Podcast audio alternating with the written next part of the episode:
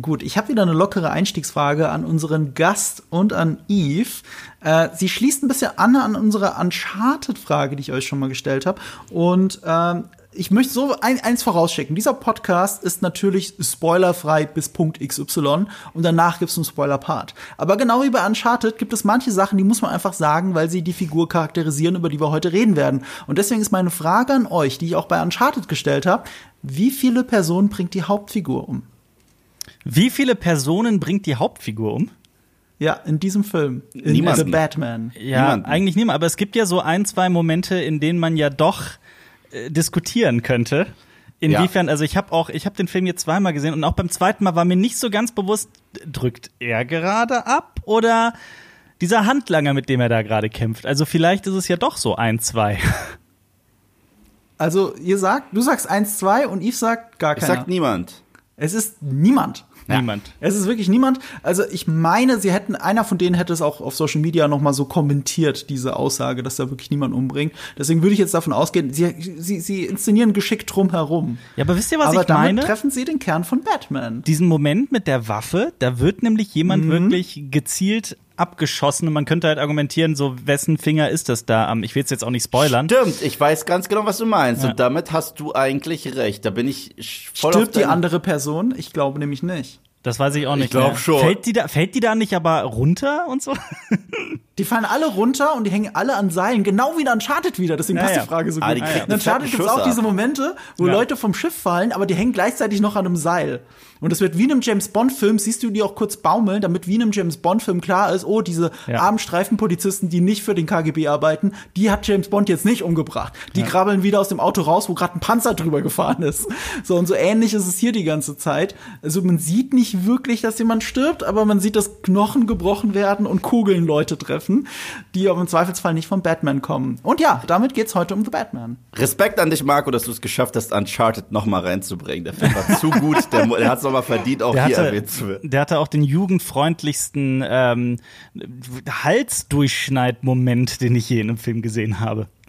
Ohne Ja, auch ja. das so spoilern zu wollen. Ja. Nee. Aber der hat schon ein bisschen wehgetan beim Zugucken. Ich mag immer sowas nicht, wenn man das Geräusch hört und auch wenn die Kamera wegschneidet. Und damit war er eigentlich brutaler als Batman, würde ich sogar behaupten. Zumindest in dieser einen Sekunde. Oder? Das ist eine Frage Auslegung. Die Stimmung, ey, die Stimmung ist in The Batman sowieso viel besser. Und deswegen haben wir uns ja auch den Batman-Spezialist Alpa Oh. von Cinema Strikes Back reingeholt. Hallo? Die Fans werden ihn natürlich erkannt haben. Ich gehe sogar ehrlich, ehrlich gesagt wirklich davon aus, dass die meisten unserer Fans das sofort gecheckt haben, Oh, das dass du das sein. bist. Und äh, wir haben sehr viele Überschneidungen bei Mhm. den Communities, ne? Wir drei, Moviepilot, Nerdkultur und eben Cinema Strikes Back. Auf jeden Fall. Und ich, glaube, euch habe ich auch schon, als ihr noch Filmfabrik wart, bestimmt geschaut, als äh, Nerdkultur entweder noch gar nicht da war oder noch ganz, ganz, ganz jung war. Seitdem gucke ich. Wo euch. warst du noch mal davor, vor Nerd Nerdkultur? Du warst High Five. High Five war es, genau. Weil als wir angefangen, gab es, glaube ich, High Five noch.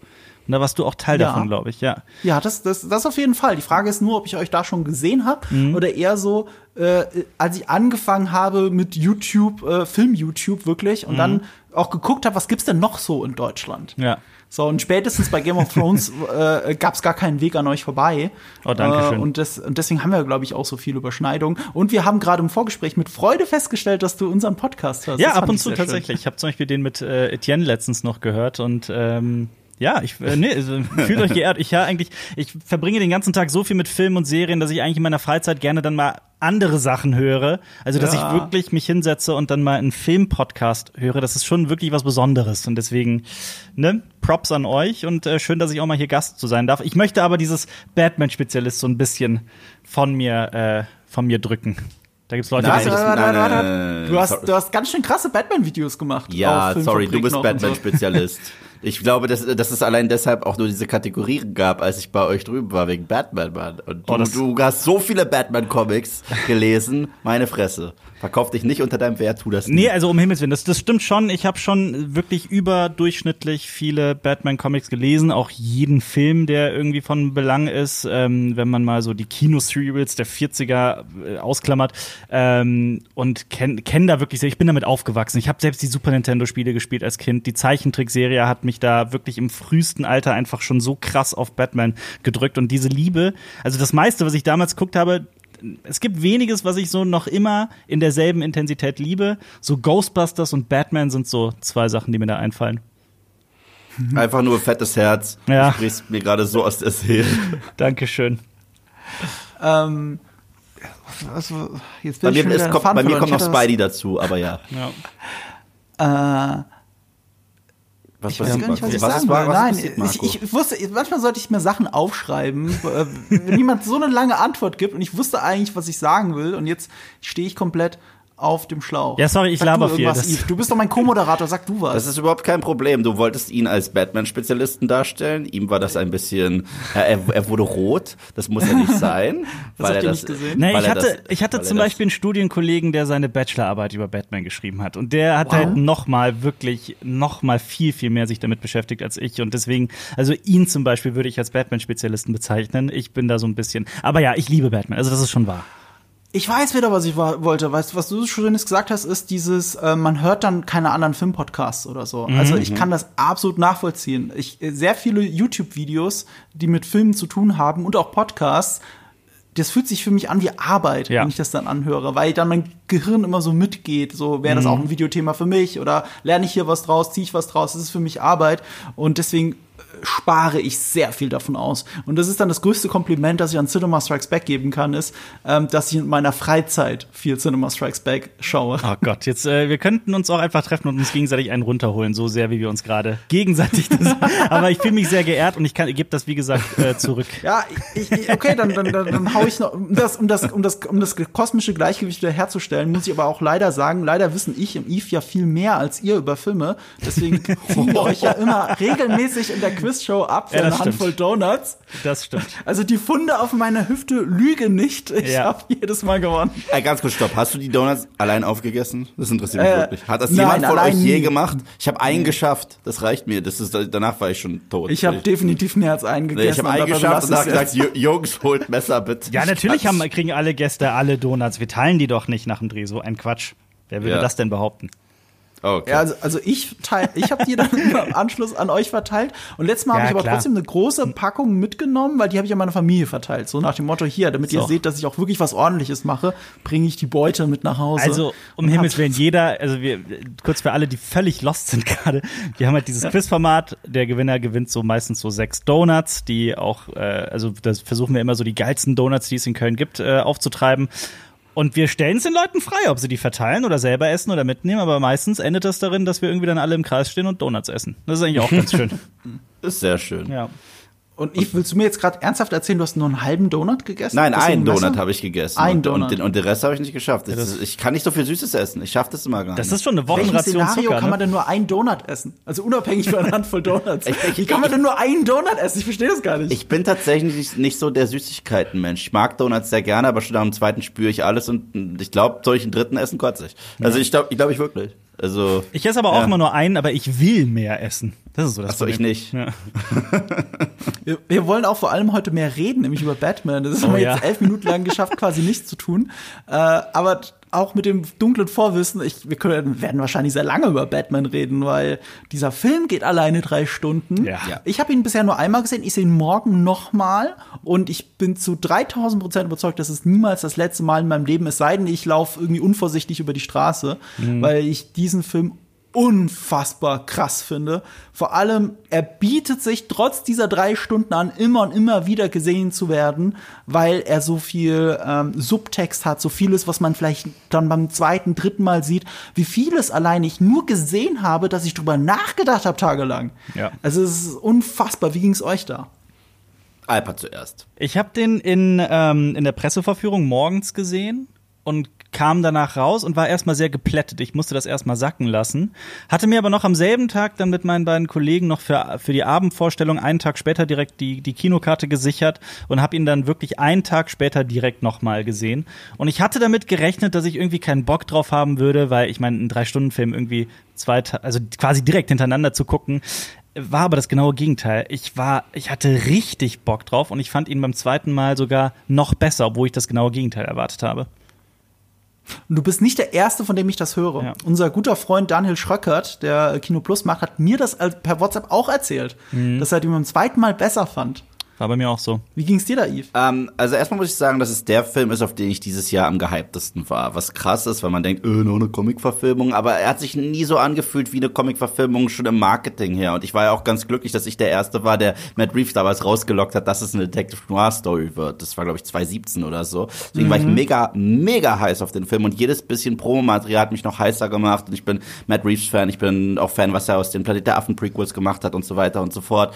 Und ich bin zurzeit ein bisschen, äh, ich habe sehr unruhigen Kopf zurzeit. Da dachte ich mir, oh Gott, und jetzt um 10 Uhr morgens oder um 9 Uhr morgens drei Stunden gucken. Ich hoffe, der Film ist immersiv genug, dass ich zumindest diese drei Stunden äh, abschalten kann und mich diesem Film widmen kann.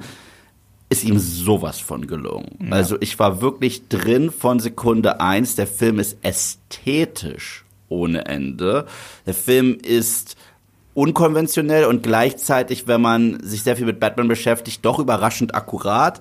Und es ist also ähnlich wie das, was Joker gemacht hat, ohne dass es das gleiche ist wie Joker, aber ähnlich das, was Joker fürs Comic-Genre letztens gemacht hat, ist das für mich äh, mit The Batman, dass man gesagt hat, wir können eine ganz eigene Genregeschichte erzählen, die losgelöst ist von allem, was wir bis dato hatten und uns einfach äh, austoben. Und das hat dieser Film auf Detective Noir-Ebene, auf psychologischer Thriller-Ebene gemacht und ich war hin und weg das mit dem Losgelöstsein ist ein ganz gutes Stichwort für unseren nächsten Punkt. Ähm, wir hatten das schon mal als Podcast-Folge also ein bisschen ausgebreitet über das DC und über The Batman, über den mhm. zweiten Teaser, was glaube ich ja damals rauskam.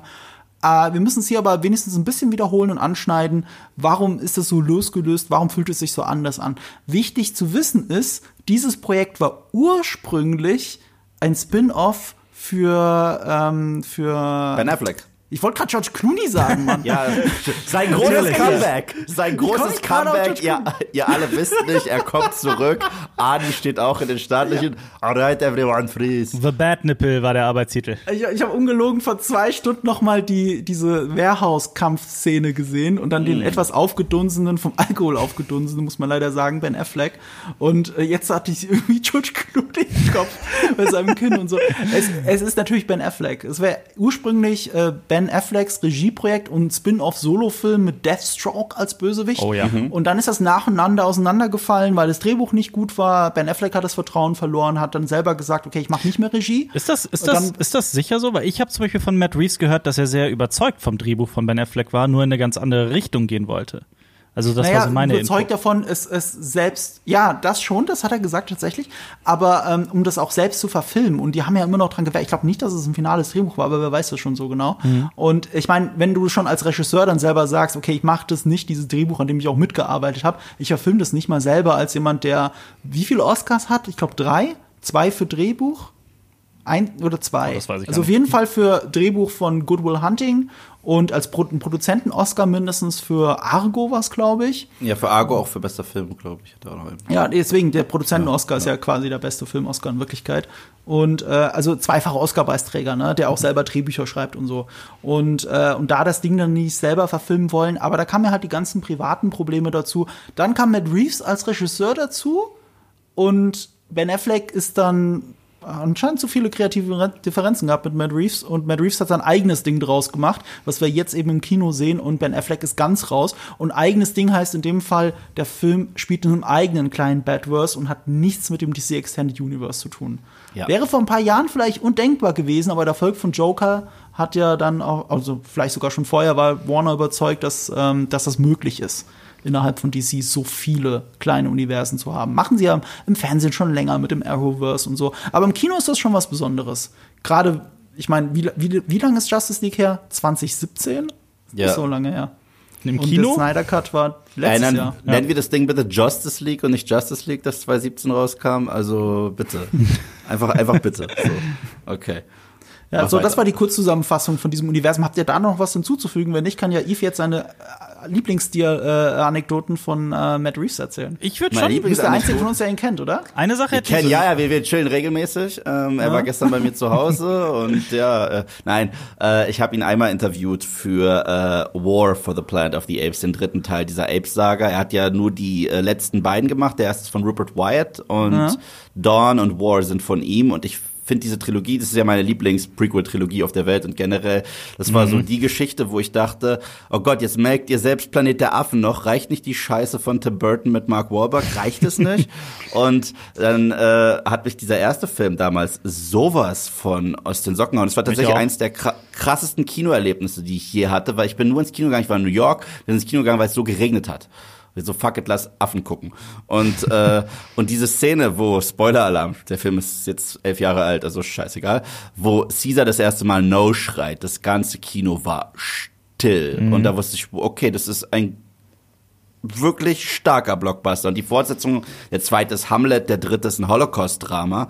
Und ich war äh, hin und weg davon und auch sehr heiß darauf, äh, dieses Interview dazu kriegen. Äh, in erster Linie damals wegen Andy Serkis, weil es klickbar war. Aber ich hätte nicht gedacht, dass dieser kurze Schnipsel mit Matt Reeves solche Wellen schlägt. Weil ich habe ihn damals gefragt, zum Schluss, ob er mir irgendwas zu The Batman sagen kann. Er meinte, er, er plant diesmal eine charakterfokussierte Detective-Story zu erzählen. Und einen Tag später schickt mir ein Kollege einen Link zum Hollywood Reporter, der dieses Interview zitiert hat. Und ich, Oh, krass. ja. Ich so, okay, krass. Und äh, das, das war so der Startschuss. Aber generell, ich bin bei Batman so ähnlich wie Marco bei James Bond.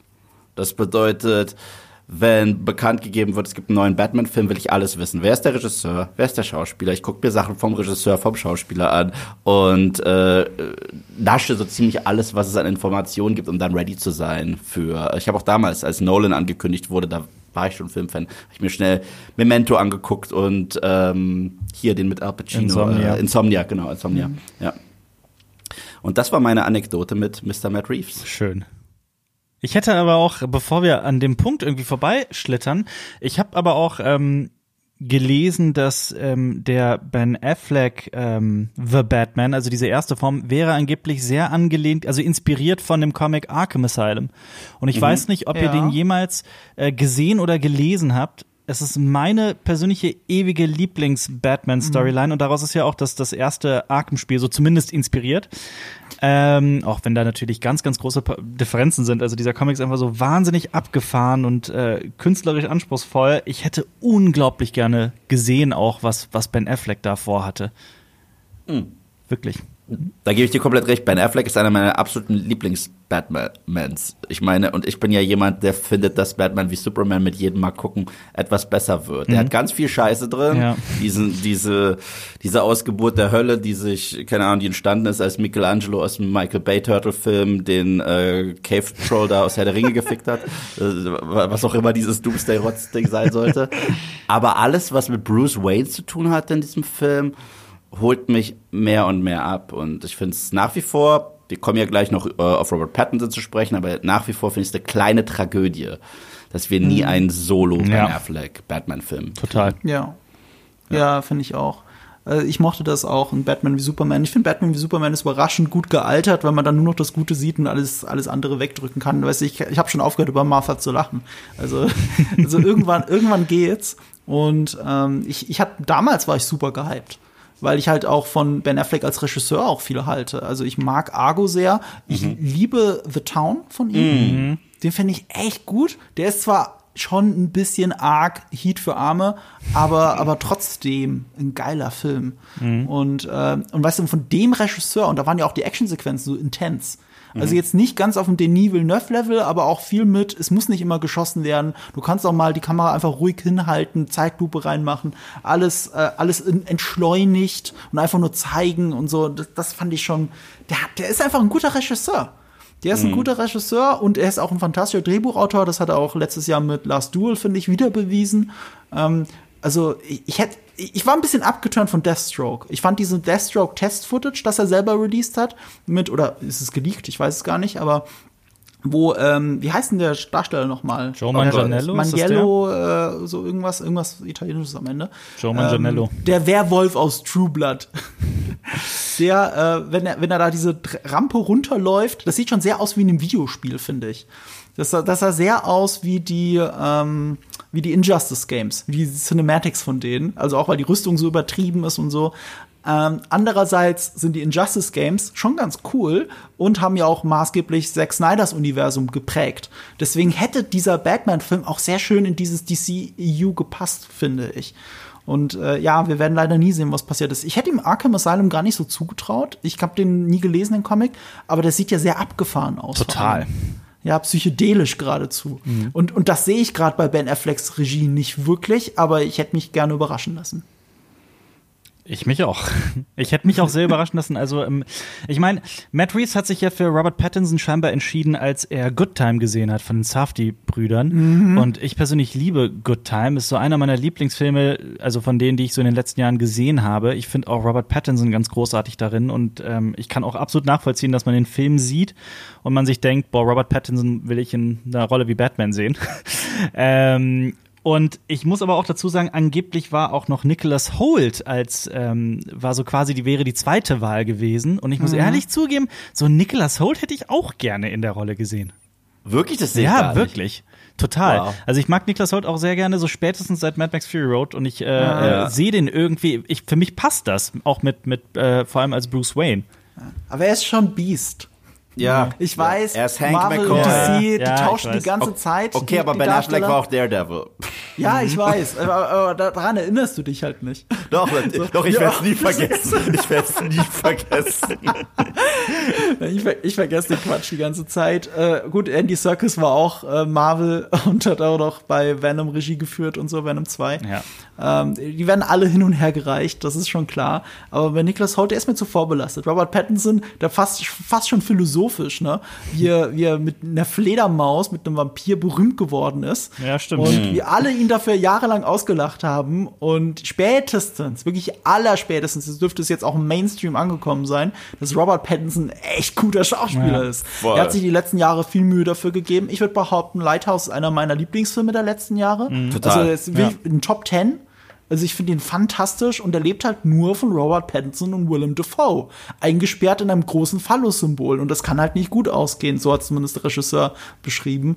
Und äh, der Typ hat einfach Talent. Ich habe zum Beispiel Good Time nie gesehen. Oh, hol's nach. Aber ich, ich will ich unbedingt, weil ich habe mehrere Clips davon in Videos von mir geschnitten, um Mhm. zu zeigen, wie gut Robert Pattinson ist. Und ich fand die alle so geil. Ja. Auch der eine Safety-Bruder, also der eine Safety-Bruder führt Regie, und der andere ist ja der die- Bruder vor der Kamera von Pattinson. Also ne? der eine wird immer mehr Schauspieler, ich glaube, das ist Benny. Aber ich glaube schon, dass sie beide noch, also beide wirklich Regie führen. Aber der eine ist auf jeden Fall mehr vor der Ach, Kamera. die führen auch beide Regie. Ich glaube dann. schon, die Äh, schreiben auch die, die Drehbücher. Super. Ey, das, das ist saugeil, wie dieser Film entstanden ist, Good Time. Äh, ähm, Robert Pattinson hat mit den beiden Brüdern gequatscht und er hat irgendwie Mhm. gesagt, ey, ich würde gerne mal für euch äh, mal mit euch arbeiten. Hat er gesagt, ist das dein Ernst? Weil wenn du, also meinst du das wirklich ernst? Weil wenn ja, in fünf Wochen hast du das Drehbuch und in fünf Wochen war das Drehbuch dann auf seinem Tisch. Wow. Geil. Ja, so ist der Film Ja, und, und, und das, das ist ja vielleicht sogar das Schöne an, an dieser Twilight-Geschichte. Robert Pattinson, also berühmt geworden durch Harry Potter und durch Twilight ausgerechnet.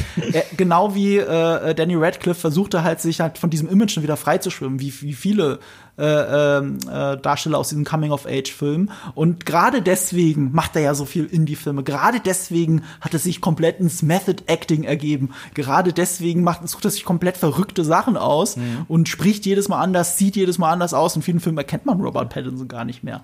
So erst in den letzten Jahren wieder mit Tenet und also jetzt, wo es wieder mainstreamiger wird für ihn. Im Tenet war sein erster mainstreamiger Film seit Jahren, seit Twilight. Ja. Und jetzt eben der.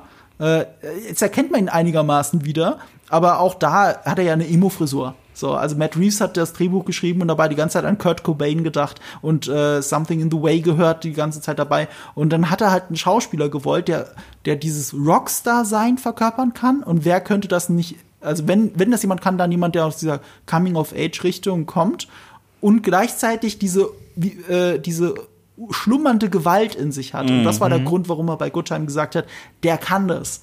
Und wir sehen, ja, er kann das. Ja. Spätestens jetzt sehen wir es alle. Ich sehe das auch in Absolut. Nicholas Holt, alles, was ihr gesagt habt. Ja, nee, das ist ein super Schauspieler, gar keine Frage. Ich liebe den seit äh, Baude Boy war, glaube ich, sein Durchbruch als Kind, ne? Oh, da fragst du mich was. War er das? Wirklich? Das war er. Oh, verrückt. Ja, das er mit, äh, äh, äh, hier, wie heißt er nochmal? Hugh Grant. Grant. Ja. Und das ist ein echt guter Film. Das ist mein Lieblings-Hugh Grant-Film. Also ich mag den auch. Ich mag About a Boy sehr, aber ich habe diese Verbindung nie in meinem Kopf gezogen. Ich wusste nicht, dass der Das junge ist Niklas er, Holt ist. meine ich. Das ist ja, Anfang 2000er. Ist Ja, ja, das ist ewig her. Der, der hat als Kinderdarsteller angefangen. Wahnsinn. Ich habe mal so einen kleinen, aber feinen Drogenfilm mit ihm gesehen, mit ihm und Ron Perlman, der richtig gut war. Aber ich habe vergessen, wie der heißt. Aber der war wirklich gut. Der war wirklich gut. Mit Nicholas Holt oder mit Robert Nick, Pattinson? Nicholas Holt und, und äh, Ron Perlman. Ah, nee, nee, weiß ich nicht, welche. Schon länger her, damals hatten wir bei Filmstarts noch die Heimkino-Ecke. Da wurde uns der zugeschickt. Sehr viel von dem, was wir gesehen haben, war so, äh, aber der war richtig gut. Um, äh, wie Eve immer sagt, die Tangente nochmal zu schlagen, dann zu Matt Reeves. Ähm, ich, ich liebe von ihm War for the Planet of the Apes. Im Kino ein unfassbares Erlebnis, wenn die Kamera so nah an diesen Affen ist und du denkst halt, okay, der Affe ist einfach echt. Der ist halt einfach echt. Ich kann es mir nicht an. Die müssen Affen trainiert haben. Das muss billiger sein als CGI, als das, Die haben was sie denen das da machen. Sprechen beigebracht, ja. Aber wir Ja, gerade. äh, War ist der, ich finde die Titelgebung von der der. Trilogie furchtbar. Der dritte Ist ist, der War, ne? dritte, ja. Ich liebe nämlich den zweiten am meisten. Den Ja, den, den, zweiten, den zweiten mag ich auch total gerne. Äh, ich ich finde, wie gesagt, alle drei super, aber ich finde, die haben sich mit jedem Teil gesteigert. Und es war auch so ein bisschen, Matt Reeves äh, hat krass darauf gepocht, hat er auch damals im Interview gesagt, dass der erste ihm noch nicht genug affenzentrisch war, dass noch zu viel James Franco drin war. Und der zweite ist ja eins zu eins Hamlet mit Affen. Ich meine, komplett mit dem bösen Onkel und Verrat und auch dem Versuch, den kleinen Prinzen zu korrumpieren. Und äh, der dritte ist, äh, ja, das war, boah, ich habe Kino, ist lange her, ich habe geweint. Ich hab Du hast, du hast schon recht, da sind Holocaust-Elemente drin, da sind aber auch Kriegselemente drin, da ist auch, also Vietnamkriegsfilm, Ja. ähm, viel Survival, der heißt ja in Deutschland dann Survival, Planet Ja. Affen Survival. Aber Survival passt auch überraschend gut, weil der sehr viel Last of Us äh, Elemente ausstrahlt. Und worauf ich hinaus wollte, ist nicht einfach nur, dass das CGI geil ist. Ich fand das halt so geil, wie Matt Reeves auch so viel Vertrauen in seinen Darsteller und in diese CGI und in die Kamera hat, dass er halt minutenlang gefühlt in der Close-Up ohne Schnitt irgendwie nur das Gesicht des Affen zeigt. Und jede Reaktion, die da drin ist. Und, und da hat er mich halt komplett umgehauen. Das habe ich damals im größten Kinosaal in München gesehen, äh, im K6 im Matheser und MK6 im Matheser. Und äh, das ja, leider war der, war der Saal fast leer. Also ich habe noch recht spät, glaube ich, dort gesehen. Und ähm, aber dann auf dieser größten Leinwand der Stadt diesen Film zu sehen, gefühlt zwei Zentimeter von der Nase von äh, Caesar zu sitzen, das hat mich halt komplett umgehauen. Und diese Anfangssequenz, ich weiß gerade auch gar nicht, wie der zweite Teil anfängt, aber diese Anfangssequenz, da sieht man so viel von dem, was Matt Reeves auch in diesem Film ausmacht, auch so Villeneuve-mäßig, dieses ganz langsame Erzählen, bis sich die Action entlädt, es wird langsam aufgebaut, wie in einem Western. Und dann passiert ein Massaker. Unfassbar.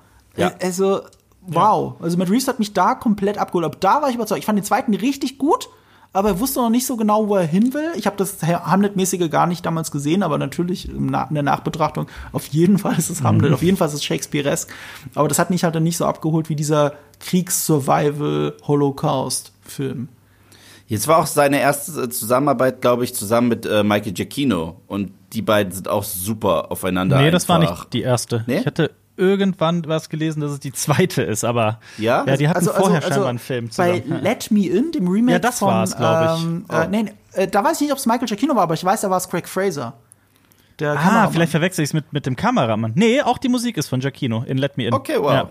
Ach, auch Let Me In. Ja. Ah, Dann arbeiten die ja in dem Dreierpack schon zum Ja, dritten Mal tatsächlich, zusammen mindestens. scheinbar. Ach, das ist ja verrückt. Ja. Weil, Das ist interessant zu wissen, weil ich, ich mache gerade ein Video immer noch zu Batman. Äh, ah, ich habe natürlich über Rogue One geredet, wo die alle drei zusammen, also nicht alle drei, sorry, Mhm. äh, wo Craig Fraser und äh, ähm, äh, Michael Giacchino zusammengearbeitet haben. Michael Giacchino, einer der besten Komponisten in Hollywood. Also spätestens seit Lost. Also ich Ja, liebe ja. halt Ich, ich habe den. Lost Score zu Hause. Also, al- al- also seit Lost ist, ist der Typ komplett Mhm. auf meinem Radar und was er auch bei Planet der Affen geleistet hat. Und ich meine, das einzige Mal, wo er sich nicht so austoben konnte, war eventuell Rogue One, weil da hatte er so ein paar Motive, so die Leitmotive von den Figuren, die uns nicht so hart gejuckt haben. Und ansonsten waren bekannte, nachgeahmte John Williams Pieces. Aber wenn er so freie Hand hat, finde ich. Man muss aber dazu sagen, es ist ein Star Wars-Film, ne? Also irgendwo, also entweder du machst komplett anders wie Ludwig Göransson oder Mhm. du ahmst halt das, na, äh, das nach, was da ist für einen Film, der ja zwischen diesen Filmen spielen soll. Ja, ja, also richtig. irgendwo macht es auch Sinn, was er Total, gemacht total, hat. total, total. Anders Beispiel als bei Solo. Also, äh, da war doch, war es der James Bond-Komponist? Ich weiß gar nicht mehr, wie er hieß. Ähm, der, der äh, die Casino, Casino Real, glaube ich, unter anderem gemacht hat. Ja, ich habe diesen Film jetzt schon Das vergessen. war auf jeden Fall sehr austauschbarer Score. Mit ein bisschen E-Gitarre. Nee, ich glaube, auch nur ein Werbematerial, was mit E-Gitarre. Ich wünschte, alles der Film hätte E-Gitarre gehabt. Keine Ahnung. Ja, ich, ich weiß, ich Könntest saß neben dir Solo damals im erzählen? Kino. Das war, das war eigentlich, du hast den Film mir richtig madig geredet. Der war auch scheiße. Ich fand ihn besser als du, aber so schlecht wie du. Also, also Ich finde, das das, ist ja. ich find, das ist wirklich weiß. das letzte das Stück ist ein Dauerthema hier. Können, können wir wieder. Ich, ich bin gerade komplett los. Um welchen Film geht es? Solo. Ach, Star Solo. Story. Ach so, okay, also, sorry, also, fuck, also den ja. finde ich noch beschissener als alle drei Sequels. So, also, weil, weil weil der mir so egal ist. Ich weiß wirklich nichts mehr. Du kannst mich irgendwas fragen, ich so, Ja, um auf Michael Giacchino zurückgekommen, Oscar dafür abgekriegt und, äh, und seitdem, ich meine, er hat auch Spider-Man gemacht, oder? Hat er nicht auch Spider-Man gemacht? Äh, weil ich bin, ich habe gerade den Rechner vor mir. Ja, Spider-Man No Way Home und Spider-Man Far From Home scheinbar. Und Homecoming auch, ja. Ja, genau. Ja, er hat die schon alle zusammen gemacht. Und der Name, Und, der dir eben äh, nicht eingefallen ist, John Powell. So heißt der. Ach, war es John Powell? Nee, der hat nicht Casino Royale gemacht, der hat Face-Off gemacht. John Powell ich. hat Face Glaub gemacht. ich. Glaube ich. Das, Face-Off hat einen geilen Score. super Den geil. kenne ich sofort wieder. ja. ich glaube, warte, ich such's jetzt. Jetzt suche ich's wirklich. Ja, es ist Face, Face Off, ja. Im Körper des Feindes. vielleicht habe ich doch noch im Final von Donuts bei Soundtrack eine. Chance gegen, gegen Eve. Da hatten wir, glaube ich, im Vorgespräch was, glaube ich, oder? Ja, das kann sein. Ja. Oder war das hier on camera? Nee, das war nicht. off-camera. ja, okay, nächster Podcast Face-Off. So. So, äh, ja, also von Matt Reeves halten wir viel Craig Fraser, spätestens jetzt einer der besten Kameraleute der Welt. Er ist eh gerade für einen Oscar nominiert für Dune.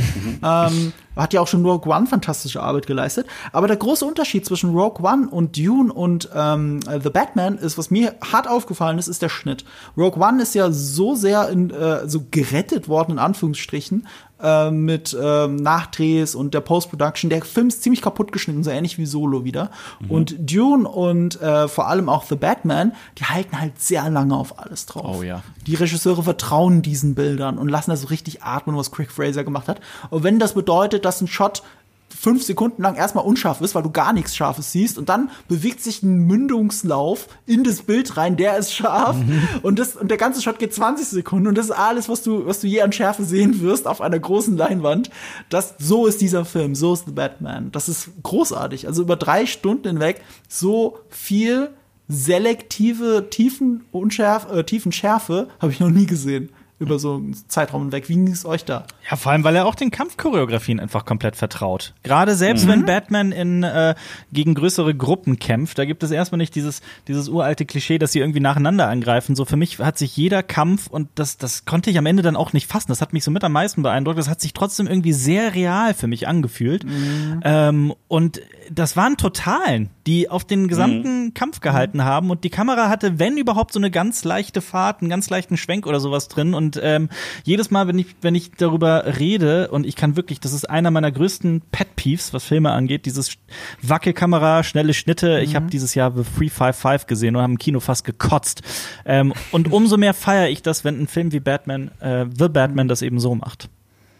Und es ist noch überraschender eigentlich, dass die Action in diesem Film so unglaublich inszeniert ist, wenn man überlegt, dass das eigentlich kein Actionfilm ist.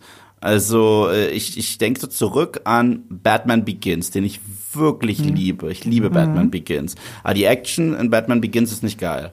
Also gerade so die Eröffnungsszenen, wo Bruce Wayne noch sich Leute raussucht zum Training, das ist so geschnitten wie Liam Neeson, der über den Zaun springt. Und äh, es ist einfach eins zu eins so. Und auch später. Aber, Aber mit einem großen Unterschied zu äh, Taken. Und zwar, die Idee von Nolan war, also wirklich das, was künstlerisch dahinter stecken soll. Also nicht um zu kaschieren, wie Christian Bale kämpft, sondern die Idee war wirklich, man soll sich so fühlen wie die Leute, die von Batman überrumpelt werden. Ja, aber da, da, das, da, das kann er. Die Ausrede gönne ich ihm, wenn Batman das erste Mal aktiv wird, nicht wenn Bruce Wayne noch irgendwo trainiert in einem Gefängnis und gegen irgendwelche Leute kämpft. Und deswegen, da ist wirklich hässlich geschnitten. Ja, kannst du aber, nicht aber es, geht auch so ein bisschen auch um die Gewalt. Aber Ja. das ist, ist ja nur seine Intention. Ich will es gar Ja, nicht ja. so sehr bewerten. Ich fand das in Batman Begins auch okay. Das hat er bei Dark Knight dann übrigens nichts mehr, nicht mehr gemacht. Bei Dark Ja. Knight hat er auch viele Halbtotalen, in denen er kämpft. Mhm. Und das Interessante ist bei, diesen, bei der Batman-Trilogie, er hatte da immer den gleichen Kampfchoreografen dafür. Oder zumindest äh, den gleichen Kampfstil. Das Mhm. ist irgendein asiatischer Stil, ich meine aus Thailand oder so, der viel mit Schultern und so zu tun hat. Und da war ein bisschen das Problem, dass für kleine Leute dieser Kampfstil und Liam Neeson ist halt riesig. Also Mhm. musste er sich extra tief bücken, damit er diesen Stil überhaupt machen kann. Und das fand ich bei Batman Begins damals in Making Offs schon so cool, weil in der, in der Choreografie geht das komplett unter. Du siehst es gar nicht, dass da ein besonderer Kampfstil dahinter steckt. Und in der und in Making Off sieht man das halt komplett. Und dann fand ich das so geil und so schade, dass man es nicht richtig im Film sieht. Und dann war The Dark Knight so ein bisschen die Antithese dazu, weil er da langsamer geworden ist, auch vor allem im Schnitt, weil er sich dachte, das ist wie Heat und Heat äh, hat auch kein Schnittgewitter. Also sieht es alles anders aus. Alles blaustichig, alles halbtotal die Action und äh, sehr konventionell gefilmt. Immer noch beeindruckend, aber für mich sah das dann zu, zu choreografiert aus. Ich erinnere mich immer an diese Hongkong-Szene, in der Batman durchs Fenster fliegt, dann die Leute alle verprügelt. Mhm. Ähm, und ich fand das fast schon zu gewöhnlich für so einen unfassbar krassen Film. Und was The Batman jetzt gemacht hat, eben trotzdem in der Totale sein, aber diese Choreografien fühlen sich so echt und so erbarmungslos an, auch ohne dass Blut umspritzt, ohne dass jemand stirbt, wie wir gerade gesagt haben. Ähm, das fand ich schon ziemlich krass. Mhm, also ja. Hut ab dafür. Also besser als die neuen Filme, was das angeht. Voll. Und es gibt spannenderweise, habe ich schon im Trailer, zwei Szenen gesehen, die halt auch eins zu eins so inszeniert sind wie zwei Szenen aus War for the Planet of the Apes, was ich mega spannend fand. Es gibt eine Szene, die sieht man schon im Trailer, wo äh, Batman in so einer dunklen Gasse ist und es wird geschossen andauernd. Das heißt, äh, man hat eigentlich immer nur Licht, wenn geschossen wird mhm. und er schafft es, mhm. die äh, so ein bisschen auszuschalten. Das hatten wir eins zu eins in der Eröffnungsszene von War for the Planet of the Apes, als die Höhle eingenommen wurde, was ich ganz cool fand. Und das zweite mhm. ist, wie die Ermittlungssequenzen äh, inszeniert werden, wenn wir so Gordon am Hinterkopf kleben, mit mhm. ihm reinlaufen und links und rechts stehen Polizisten. Das ist eins mhm. zu eins wie Caesar äh, nach den Kriegsereignissen an seinen Affen ja, vorbeiläuft. Stimmt, das ja. ist das ist so geil. Ich liebe das, wenn, wenn er sich eigentlich schon quasi selbst zitiert, aber das fand ich richtig gut. Das sind Gänsehautszenen, ohne dass was Entscheidendes passiert. Absolut. Ohne dass jetzt irgendwie die Musik über, übertreibt oder dass die Bilder übertreiben. Da läuft jemand nur einen Gang entlang und du kriegst Gänsehaut davon. Durch die Reaktion ja. der Leute, die drumherum stehen. Mhm. Ja, ja, stimme ich zu. Ja, dann kriegt das so Gewicht. Ihr habt gerade eben so Sachen gesagt, ähm, ich finde, eine der Sachen, die ich am meisten liebe an The Batman, ist, was er gerade am Anfang nicht zeigt. Dass wir eben mhm. nicht schon wieder diesen, diesen, diesen gesamten ersten Akt damit ver verbringen, oh, hier sind die Eltern gestorben. So hat er das Kämpfen gelernt. Mhm. Das ist seine Beziehung zu Alfred. Einfach, Jahr zwei, deal with it. Wir alle kennen Batman. Wir brauchen das alles nicht nochmal mhm. zu erzählen. Lass uns mhm. direkt äh, äh, reinstarten. Und allein mhm. das, finde ich, ist schon einfach eine schöne Entscheidung. Das hat mich sehr gefreut. Ja.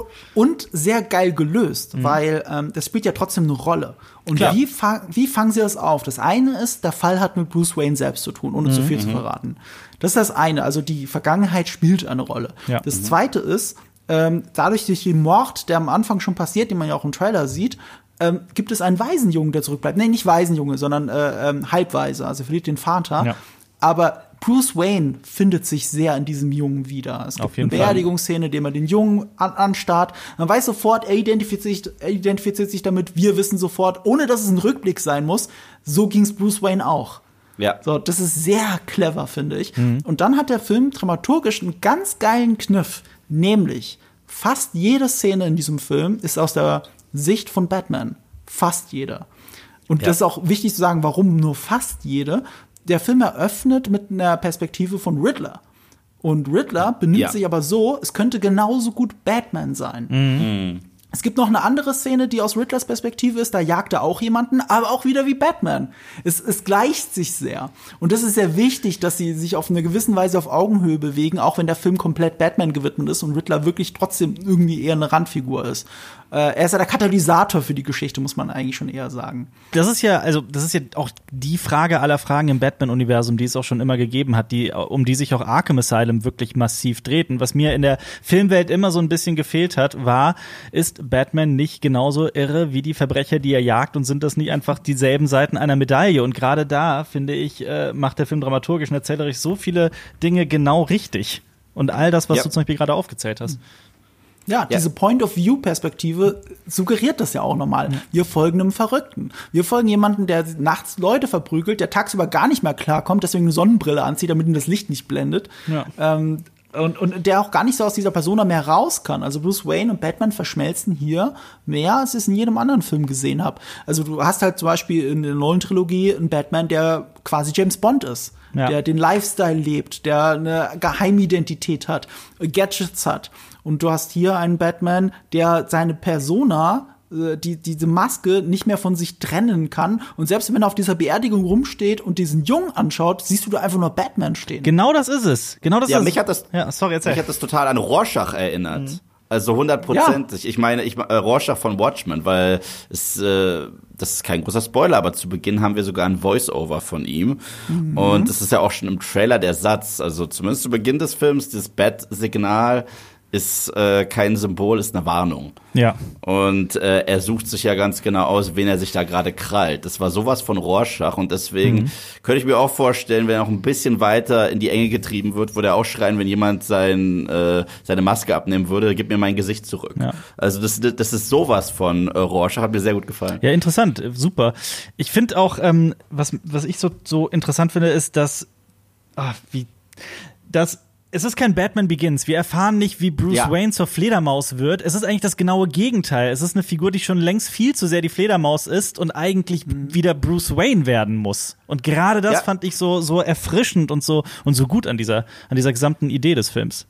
Deswegen hat für mich dieser Film, ähm, sollte ich noch, ich wollte ja überlegt, mal ein Spoiler-Video noch mal für äh, Movieplot zu machen. Das wollte ich da auf jeden Fall sagen. Und zwar, Marvel hat ja was Ähnliches probiert, probiert, will ich nur sagen, mit äh, Spider-Man und ihrer Interpretation von Peter Parker. Und zwar, dass er schon Spider-Man ist, wenn wir ihn kennenlernen, dass wir nicht sehen, was mit Onkel Ben passiert ist und so weiter. Das Problem ist, es gab bis zu jetzt No Way Home nie Gewicht mit dem Charakter. Ich dachte einfach, ja, der rettet halt gerne Kätzchen aus dem Baum und das ist es, aber eigentlich ist er ein Tony Stark Fanboy und was hat das doch mit Spider-Man zu tun? Und alle haben mich mal gefragt, willst du unbedingt noch mal sehen, wie das mit Ben Parker passiert? Ich so, nein, aber ich will das Gewicht spüren. Ich will die Fallhöhe des Charakters spüren und die Charakterisierung der Figur muss da sein. Und diesem Film ist es sowas von brillant gelungen. Ich, ich muss nicht noch mal sehen, wie die Waynes erschossen werden, wo ich dabei bleibe, dass die Art und Weise, wie es in Batman wie Superman passiert ist, das ist tatsächlich eine viel größere Sünde als die Martha-Szene, weil Jeffrey Dean Morgan wollte diesem Verbrecher einfach auf die Fresse hauen, obwohl er eine Waffe hatte. Ich so,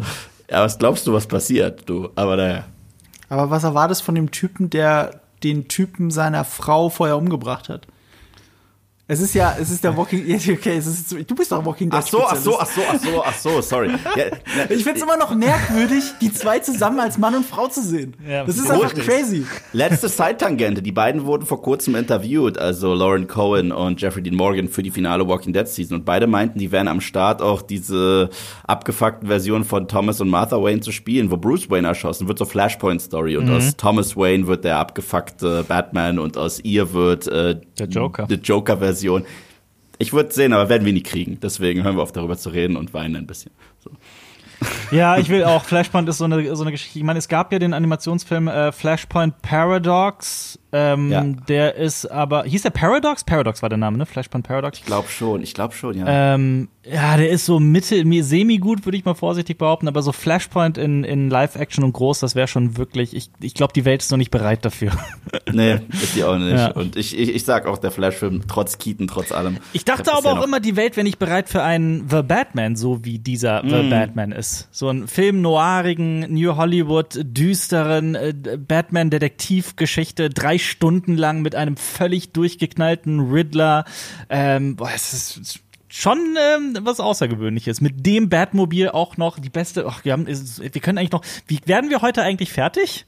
Das wird ja, Äh, irgendwann auf jeden Fall. Irgendwann auf jeden noch Kann so man viel. alles gar nicht zusammenfassen. Also ich muss heute noch ein Video fertig machen. Ihr, ihr werdet auch vieles woanders das schon gehört haben. Ich übrigens auch, muss auch noch ein Video fertig machen. Aber, aber ich, ich verfolge das auch ohne Ende gerade auf Twitter, also wie Leute gerade drauf reagieren. Und da gibt es auch so viele schöne, interessante Beobachtungen. Ich möchte mal eine reinschmeißen. Nämlich, zwar ist es alles Filmaresk, es ist alles psychologisch und verrückt und brutal. Und trotzdem ist der Film, und, und Leute sehen das nicht, selbst wenn sie den Film gesehen haben, der ist eigentlich ziemlich witzig an vielen Stellen. Er hat nur eine ganz andere Art von Humor als das, was ihr bisher kanntet.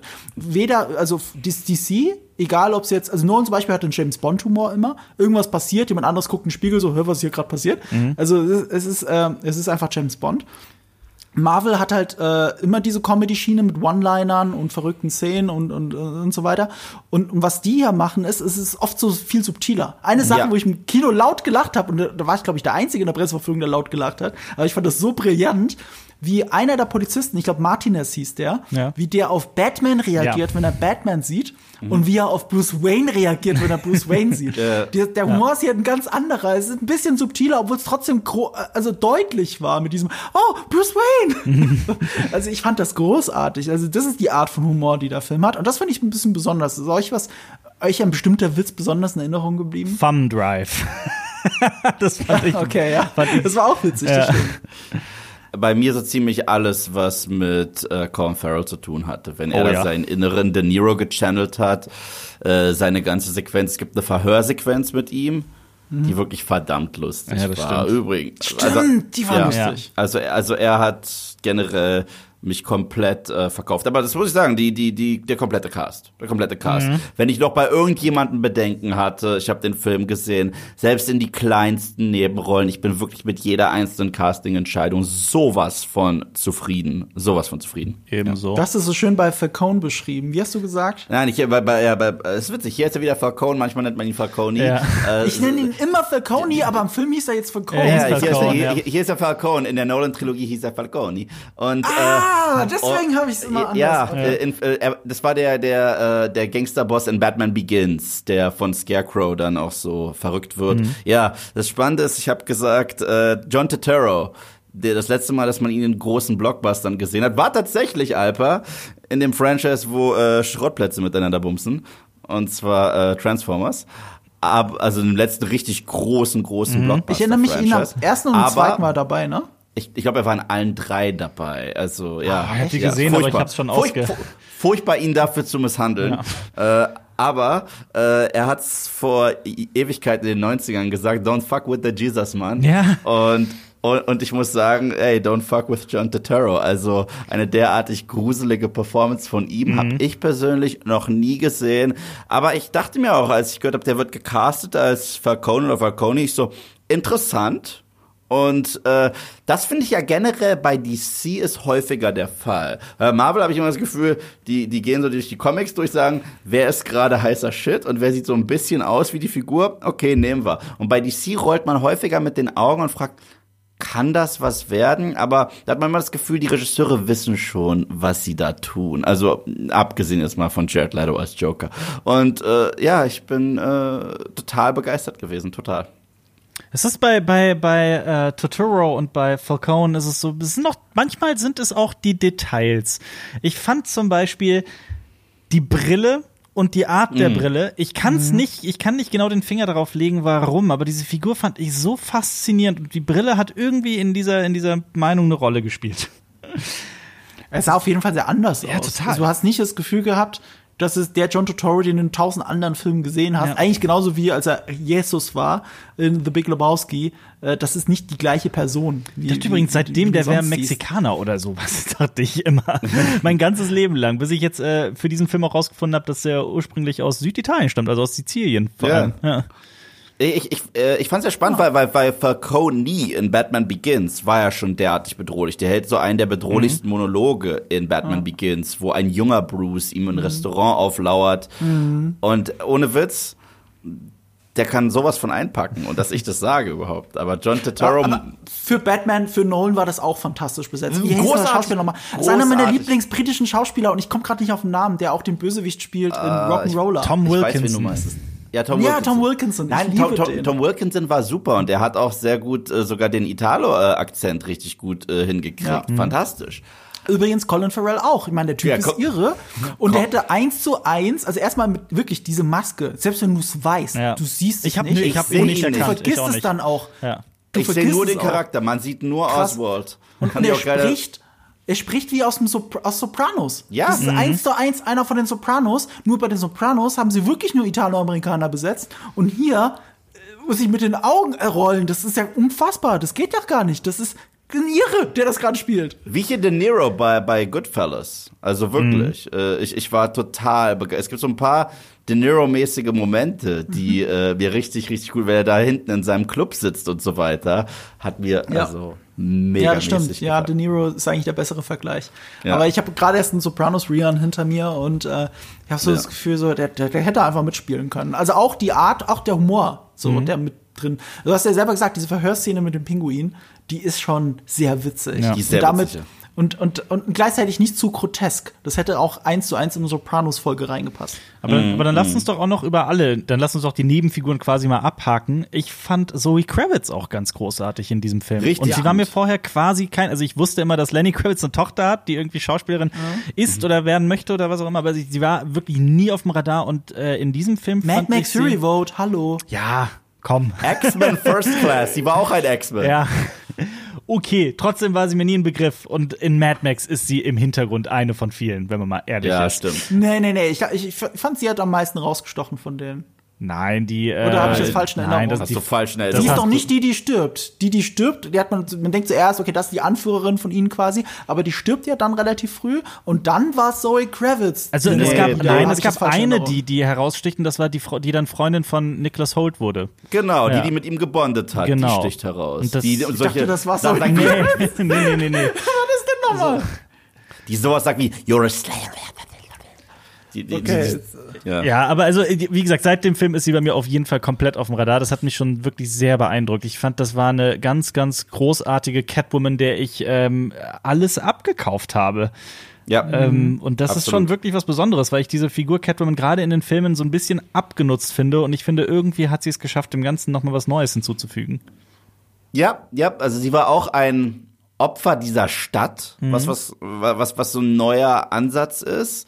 Ähm, ich fa- fand auch den femme fatale Aspekt richtig gut und ich finde, äh, also einige haben sich beschwert, ich finde, sie hat eine super äh, Chemie auch mit Robert Pattinson. Ja. Unfassbar, Find die ich auch. zwei Ich finde, die beiden ich auch. funktionieren saugut zusammen. Und ja, ich Beschweren meine, sich die Leute drüber? Finden die das? ein paar Kritiken, ein paar Kritiken habe ich äh, gehört, die gesagt haben, die beiden haben keine Chemie. Und das sehe ich nicht. Ich finde, die beiden haben seh's eine Hammerchemie. Ich finde eher Ja, im Gegensatz, was das das einzige, was ich da vielleicht bemerken würde, ich finde es ein bisschen schade, dass wir ihre Freundin Annika, also die spielt ja eine ganz große Rolle in der in dem in dem Erzählstrang von äh, äh, von Catwoman. Ich finde, die hätte man noch wirklich kennenlernen können, dann hätte das vielleicht einen noch ein bisschen mehr getroffen. Das war das Einzige, was mich so beim ersten Sehen ein bisschen gestört hat, war so, okay, wer, warum soll mich diese Annika jetzt jucken, dass sie so für ihre Freundin kämpft? Aber beim zweiten Mal hat es funktioniert. Aber, aber, aber das Ding ist halt auch, also beim zweiten Mal vielleicht, weil du dann eine andere Verbindung Genau. zu ihr hast, auch, auch, auch eine andere Verbindung zu Catwoman. Ja. Ähm, und beim ersten Mal ist sie halt ein Opfer der Dramaturgie, weil die Dramaturgie dieses Films sagt, das ist alles Point of View of Batman. Genau. Und deswegen lernt er sie ja nicht kennen. Exakt. Er sieht sie einmal quasi durch ein Fernrohr. Exakt. Ja. Und, und Ja. größere Verbindung hast du zu ihr bis zu diesem Zeitpunkt nicht. Aber vielleicht Mhm. wäre wär, wär eine Szene gut gewesen, in der man, in der man alle drei sieht oder sowas. Also ich, ich, ich Mhm. wirklich, ich, das ist jetzt auch nur ein Beispiel. Ähm, Das erinnert mich sehr an Chinatown. Also der Film ist ja Total. auch sehr inspiriert von Chinatown. und in Chinatown ist Jake, also die Hauptfigur von Jack Nicholson gespielt wird, der ähm, das Mädchen, um das sich alles dreht in Chinatown, das sieht er am Anfang auch nur durch seine Kamera, durch die Linse, genau wie Batman. Und dann ist sie eigentlich für den Rest des Films nicht mehr zu sehen, aber, aber es geht darum, wo sie ist und wer sie zurückhaben will. Und erst am Ende, in der Auflösung, spielt sie dann auf einmal wieder eine Rolle. Und äh, dazwischen ist es aber die femme fatale, die Mhm. Verbindungsperson für Jake. Und so ist es ja auch hier mit Catwoman. Also da, das sind auf jeden Fall die großen ähm, äh, Chinatown-Parallelen. da die mir aufgefallen noch sind. eine größere, wenn man Verwandtschaftsgrade und sowas mit, mit einbezieht. Ja, auf jeden Fall, ja. Es geht um, um die Sünden der Väter. Ja, genau. So viel Ja. kann man sagen. Ohne da jetzt zu viel spoilern zu wollen. Und natürlich die, die, die, die Verstrickung mit Politik. Klar. Ja. Ja. Also ich bin bewusst schwammig. Ich hab, hier- wir haben noch nicht mehr gesagt, als was man eben, was man eben im Trailer sieht. Ja. Äh, Paul Danos Riddler, da habe ich sehr gemixtes gehört. Ich persönlich, für, für die Screentime, fand ihn super. Ich, Ich bin aber auch. auch Paul Dano-Fan. Ich auch. Also schon seit, seit ich ihn zum ersten Mal in, was für ein Film war denn das nochmal? Äh, der mit den äh, Porn, The Girl Next Door. Da hat er eine ganz kleine Nebenrolle gehabt. Seitdem wusste ich, der Typ ist richtig gut. Mhm. Und das war nur eine kleine Nebenrolle in irgendeiner irgendeiner kleinen Jugendkomödie, die auf American Pie äh, äh, gerne American, Pie- American Pie gewesen wäre, aber auch irgendwie besser war als das. Mhm. Und ähm, aber in There Will Be Blood hat er mich halt komplett weggeblasen und seitdem Prisoners. Paul Dano all the way. Prisoners. 12 Years a Slave. Holy shit. Also wenn er dieses Lied anstimmt mit den Sklaven, kriege ich Gänsehaut Habt ihr Swiss. Army Man gesehen? Den finde ich auch großartig mit ihm. Und Robert Pattinson. Oh ja, Robert stimmt. Pattinson, Daniel Radcliffe. Ähm, und da spielt Ja. er auch einen, einen Mann, der eher außergewöhnliche. Und Okja, da spielt er auch mit, ist mir gerade eingefallen. Also er, er Das spielt hab ich in noch nicht gesehen. vielen großartigen Filmen mit.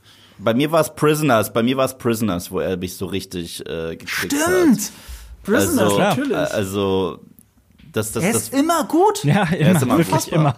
Ich fand ihn auch in diesem Film überragend. Ich, ich war ein Fan von seinem Riddler. Ich war ein riesiger Fan von seinem Riddler. Und generell finde ich es ganz cool, weil wir haben ja einen gigantischen Ensemble-Cast in diesem Film. Und manche Figuren kommen halt recht portioniert vor, wenn man so überlegt. Äh, Andy Serkis. äh, zum Beispiel Andy Serkis zum Beispiel, ja, ich dachte, dass wir wesentlich mehr Screentime mit ihm Mhm. kriegen. Aber ich finde, dass je, das fühlt sich so an, als wenn jeder an der Tür sein Ego eingecheckt hätte, um diese Geschichte zu erzählen, wie man sie erzählen muss. Und äh, keine Szene wirkt sich, fühlt sich so an, als wäre sie zu viel. Und das in einem Drei-Stunden-Film. Also, Ja.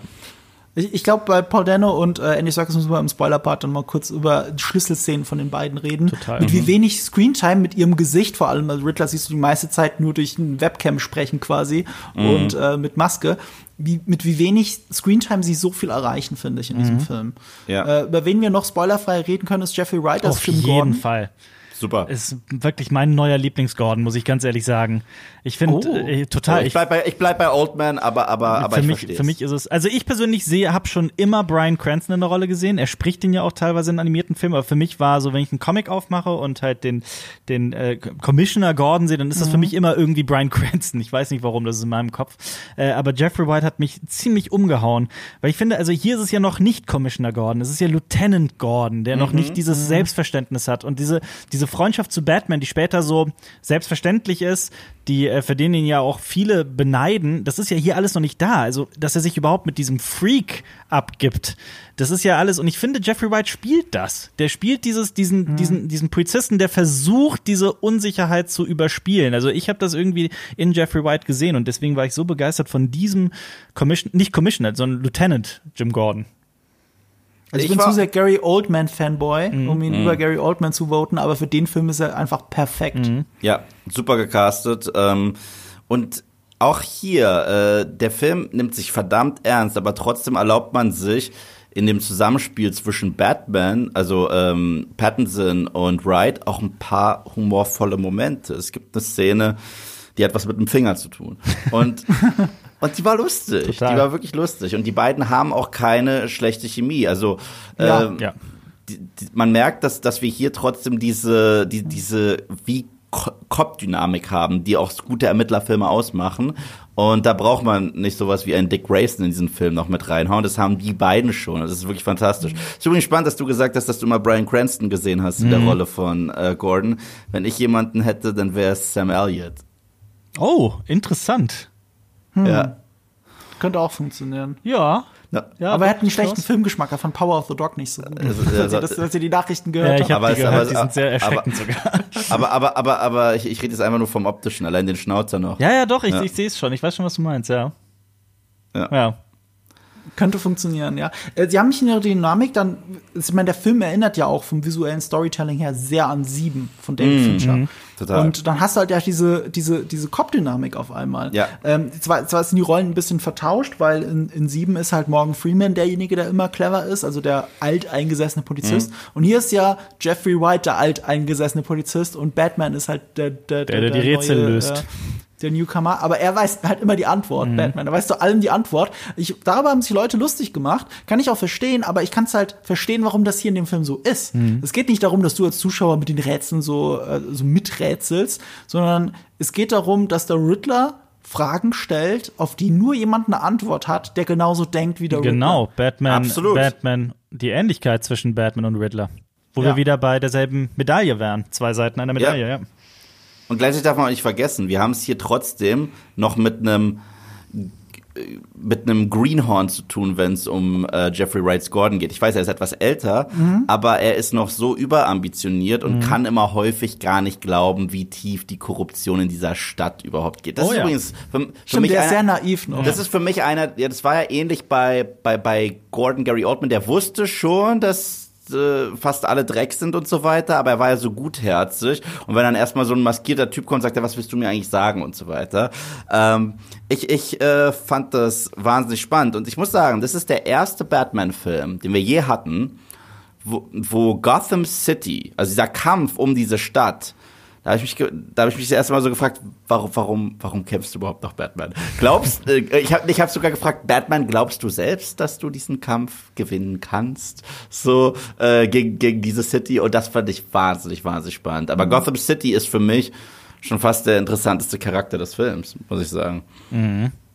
Ja, mit so auch da wieder, eigentlich mit relativ wenig Zeit, die du wirklich mit Gotham City als Stadt verbringst, ähm, gewinnt die so einen eigenen Charakter, der so einzigartig ist. Was ja auch daran liegt, dass es wirklich einzigartig ist. Sie haben nämlich eine amerikanische Stadt in Liverpool gedreht. Ja. Es ist alles sehr europäisch in Wirklichkeit, sehr alteingesessen, sehr anders als alles, was man in Amerika kannte. Ich fand das bei Nolan zwar super interessant mit äh, Pittsburgh und Chicago. Ähm, ich glaube hauptsächlich Chicago. Erst, erst mit dem dritten Film ist es auch Pittsburgh, glaube ich, geworden. Und Sets, Ah, riesigen ab- Sets. Ja, Auch. mit riesigen Sets, aber du hast auch gefühlt drei unterschiedliche Städte gehabt. Ja. Also jeder Film in der Nolan-Trilogie war eine andere Stadt eigentlich. Mhm. Und du hast dann so ein bisschen an dem Bezug zur Stadt verloren. Und hier ist die, die Stadt, wie du sagst, wirklich ein richtiger Charakter und nicht nur das Szenario. Ja, man hat sich auch Mühe gegeben, fast, fast gar keine Szenen bei Tageslicht zu zeigen von Gotham Ja. City. Man sieht immer die hässlichste Seite von Gotham City. Wie bei Sieben, es regnet Wieso fast die fast? ganze War es Zeit. nicht Es ist ausschließlich? Klaustro Was meinst du Ich- äh, mit, äh, mit Tageslicht? Gab, gab es eine Szene überhaupt? Ich überlege gerade. Gab Ja, es eine es, es, Szene? Ja. es, es gab so ein paar beim Morgengrauen Ach auf ja, dem Dach. ja, ja, gab's, natürlich, ja. Gab's ein Du paar. Und es gab auch eine bei so einem, bei so einer Beerdigung, die war auch tagsüber, aber da war Mhm. es halt grau draußen. Ich- Ähm. ich löse das ganz kurz auf. Und zwar, und das ist auch wieder cleveres Storytelling bei diesem Film. Tageslicht siehst du immer nur, wenn Bruce Wayne raus muss. Ja, ja. Weil er nicht anders kann. Ja. Also er Ja. hat auch gar keinen Bock drauf. Er muss raus, also Beerdigung zum Beispiel. Ja. Oder Motorrad rumfahren und Leute beobachten. Ja. Das heißt, er muss bei Tageslicht raus. Da ist der Bruce Wayne in Anführungsstrichen unterwegs, weil es nicht anders geht. Und ähm, erst gegen Ende des Films, all, äh, auch die Farbkorrektur ist immer sehr hell, äh, kalt, kalt die ganze Zeit, gerade bei der Beerdigung. Also alle sehen blass aus. Und erst am Ende hast du auch so eine Art Sonnenaufgang, und zwar nicht so beliebig wie in Eternals, sondern wirklich einen warmen Sonnenaufgang, in den alle möglichen Leute auch reinschauen, auch wieder Montage. Du siehst dann, Ja. ähm, die Kamera verlässt wieder die Point of View von Batman, weil jetzt geht's wieder um die Stadt und um die Charaktere, die in dieser Stadt leben. Ja. Und es ist alles so vorausschauen, wie geht's weiter? Und es geht ja auch darum, ähm, Hoffnung zu finden, ohne jetzt zu viel zu verraten. Und dann ändert sich auf einmal die Temperatur, es ist Tageslicht, es ist auf einmal eine andere Stadt, der Regen ist vorbei, das Wasser fließt nicht mehr. Ja. Und, Absolut. und das ist halt sehr cleveres Storytelling, das über diese drei Stunden weg. Der Rest spielt nachts und es regnet in Strömen. Ja, Total. absolut. Absolut. Und, äh, und das passt auch zu diesem Batman. Der, der macht ja natürlich, wie in allen guten Batman-Stories, macht er halt auch noch eine sehr signifikante Entwicklung durch in diesem Film. Allein wie er sich selbst betrachtet und das, was er da eigentlich tut. Und Dann lass uns das doch direkt im Ja. Spoiler-Part besprechen. Oh ja. Ja. Bevor wir jetzt weiter rumtanzen, wir reden dann jetzt über dein, ähm, über, die Entwicklung von Batman. Wir reden ganz kurz über die zwei Szenen von Riddler und von äh, Alfred, die, über die Ja. ich gerne reden würde. Und noch viel mehr und jetzt wirklich genauer über die Dramaturgie. Deswegen Achtung, Spoiler. Eve. Ja. Was macht Robert? Äh, er beginnt, wie, wie es schon der Trailer sagt, äh, als, als eine Warnung. Er ist ja kein Symbol für Hoffnung. Das will er ja gar nicht sein. Er will Rorschach sein. Er will strafen. Und deswegen spricht er auch Vergeltung. über die Leute. Ja, er, er spricht ja wortwörtlich über die Leute, die er verhaut. Ich suche mir meine Opfer genau aus. Das sagt er wortwörtlich am Anfang. Und er, ich kann ja nicht alle kriegen. Und äh, gerade zum Ende des Films geht es nicht darum, irgendwelche Leute kaputt zu hauen, sondern der Stadt Hoffnung zu geben und Leute zu retten. Und dann sieht er auch dieses Symbol und sagt, das kann ich werden. Das ist ganz spannend. Ich folge so einem äh, Comic-YouTuber, den ich wahnsinnig spannend finde, der sehr geile Essays äh, macht. Und der hat das vor, äh, vorausgesehen. Ach, dass es- Eve, du musst mir jetzt nicht so viel Lob geben. Aber der Name Nee. würde mich interessieren von dem Kanal. Äh, High-Top-Film. Wie? High-Top-Film. Okay. Muss man gucken. High-Top-Film. Ja, ja. Und äh, der hat das vorhergesehen, äh, dass, dass, dass das seine äh, Rolle in dem Film sein wird. Und auch, dass es auch um die Symbolik des Bat-Symbols steht. Was es, was es gerade darstellt und was es darstellen soll und muss gegen Ende des Films. Und das hat mir wahnsinnig, wahnsinnig gut gefallen, weil, weil das bedeutet, dieser Film ist am Ende des Tages trotzdem nochmal eine Origin-Story, ohne eine Origin-Story zu sein. Absolut. Weil den Batman, den Helden, der wirklich Gotham umkrempeln möchte und daran glaubt, dass er da wirklich was bezwecken kann, abgesehen von ein paar Leute verdreschen, bevor sie jemand anderen verdreschen, den haben wir erst am Ende des Films. Und deswegen ist es trotzdem eine Origin Story. Das finde ich wahnsinnig spannend. Das ist sehr clever hergeleitet, weil Ja. wisst ihr noch, wie wir alle bei dem ersten richtigen Trailer ausgerastet sind, als er sagt, I'm Vengeance. Yeah. Weil wir alle erwarten, dass er jetzt sagt, I'm Batman, denn was auch sonst. Ne? Und stattdessen sagt er, I'm Vengeance. Und wir waren sofort alle sold, was die Stimmung dieses Films angeht. Aber das kann ja nicht die Charakterentwicklung sein. Nee. Sie könnte es vielleicht sein, wenn er wirklich bei Null anfangen würde und er muss sich erstmal diesen Zwischenschritt, dieses hinentwickeln zum Rächer der Nacht, aber er ist ja schon der Rächer der Nacht. Und deswegen passt es auch so gut, dass es eine der ersten Szenen ist in diesem kompletten Film. Dass Ja. er die Leute verprügelt und sagt, I'm Vengeance. Und dass der Film dann diesen geilen Zirkelschluss macht, in dem ein Typ, den er gerade verprügelt hat, selber sagt, I'm Vengeance. genau. Ja. Und dann hast du dieses, Spie dieses Spiegelbild. Und eine Minute später in dem Film liegt vor seinen Augen nicht der Typ, sondern ein Kind, das den Hubschrauber hochgezogen wird. Und das ist der Moment, wo er versteht, dieses ein Vengeance kann man umdeuten in ich muss Hoffnung sein. Und die Hoffnung sein bedeutet, auch wenn es nicht ausgesprochen Die wurde, Fackel glaub in der ich, Dunkelheit. I'm Batman. Ja, und das, und das ist für mich auch, die, er ist für mich in vieler Hinsicht, äh, allein wie er geschrieben wurde, ist er für mich die bessere Version von Batfleck, also von Ben Affleck, weil wenn wir Ben Affleck kennenlernen, ist er auch schon Jahre Batman, aber nicht zwei Jahre, sondern wesentlich mehr auf dem Buckel. Hat seinen moralischen Kompass verloren, denkt sich, okay, es gibt sogar Außerirdische, wieso habe ich diese Nicht-Töten-Regel überhaupt? Bringt alle um, mordet sich durch den ganzen Film und er hört erst auf zu morden, nachdem Clark Kent stirbt und sagt, okay, äh, ich glaube doch noch an das Gute. Aber hier wurde Robert Pattinson Spiegel vorgehalten, wer du eigentlich bist. Ich weiß, kann man sagen, hat die Martha-Szene auch gemacht, aber die Martha-Szene, die ich nicht so schlimm finde, verliert äh, immer an Gewicht, wenn er kurz darauf im Lagerhaus immer noch Leute tötet. Wenn er danach aufgehört hätte, wäre die Martha-Szene wesentlich stärker. Weil er sagt, ich habe gerade meinen Fuß an einem kleinen Jungen, der schreit, bitte töte meine Mama nicht. Oder lass sie nicht sterben. So. wie geil The Batman ist, lässt sich auch deswegen an der Martha-Szene festmachen, weil die Martha-Szene ist ja deswegen so lachhaft, weil es so ein dummer Zufall ist. Klar, wir wissen, das ist eine Bedeutung und diese Bedeutung, auf die vorher keiner gekommen ist, oh, Martha, Martha, äh, das könnte ja was auslösen mit denen. Das hat, es löst was aus und soll was auslösen und wir sitzen dann lachend im Kinosessel, okay, müssen wir runterschlucken. So. Und wenn du nur darauf gehst, was für ein dummer Zufall das ist, dann guck dir doch mal The Batman an. Der ist ja voll mit diesen dummen Zufällen. Wer der Vater von wem ist und welche Väter miteinander zu tun hatten und sowas. Das ist ja komplett zufällig und, und, und verrückt. Noch verrückter, als dass die Mutter den gleichen Vornamen hat.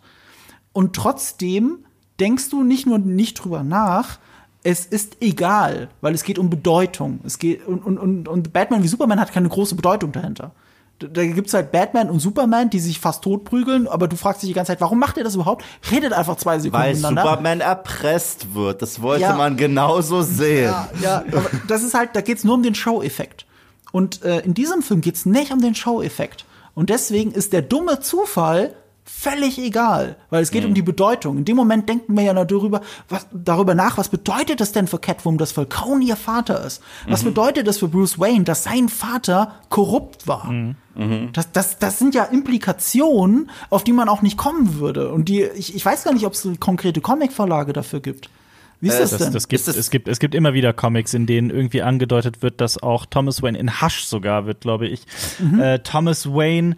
Also es ist aber immer, es ist immer ähm, ähm, in der Grauzone, wie auch in diesem Film. Und hier ist es ja auch so, dass, dass äh, Andy Serkis dann, also Alfred für Thomas Wayne einsteht. Aber es, das gibt's äh, öfter mal.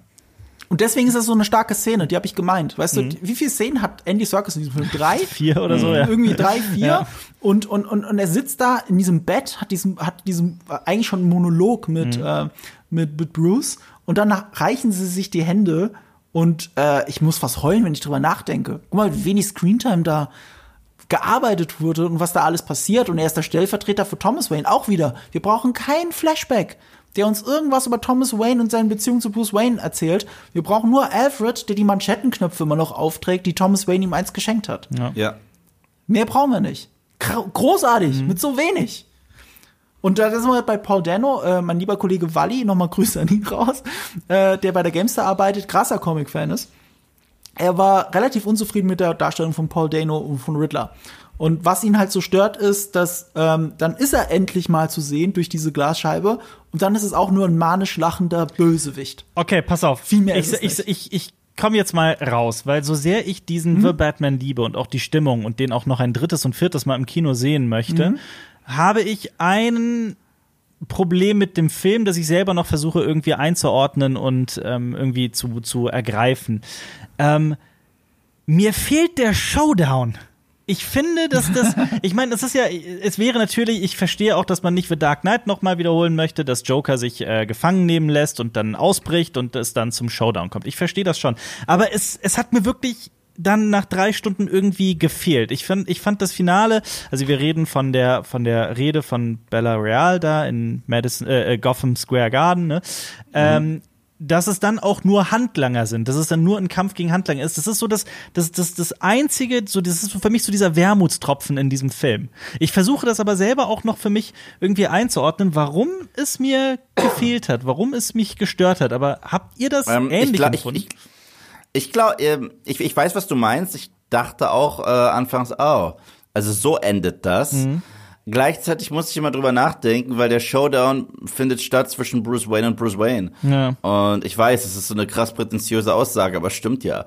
Äh, weil, weil er prügelt den einen Typen da halb tot, Ja. der haut ihm dann noch seinen eigenen Satz entgegen und deswegen ist der Showdown eigentlich der Wandel von Vengeance Mhm. and Hope.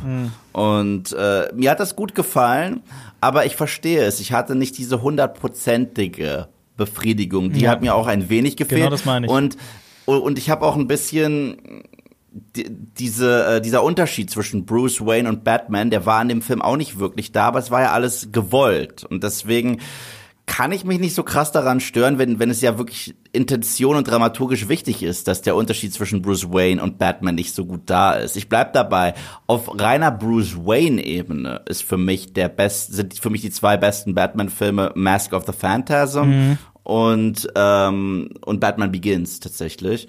Aber für die Geschichte, die hier erzählt wurde, war das so wichtig. Und deswegen, ähm, ich, ich, ich hätte es dann auch doof gefunden, wenn es zu sehr Nolan nachahmen würde. Es ist halt schwer. Nolan hat gut vorgelegt, das ist was ganz Eigenes.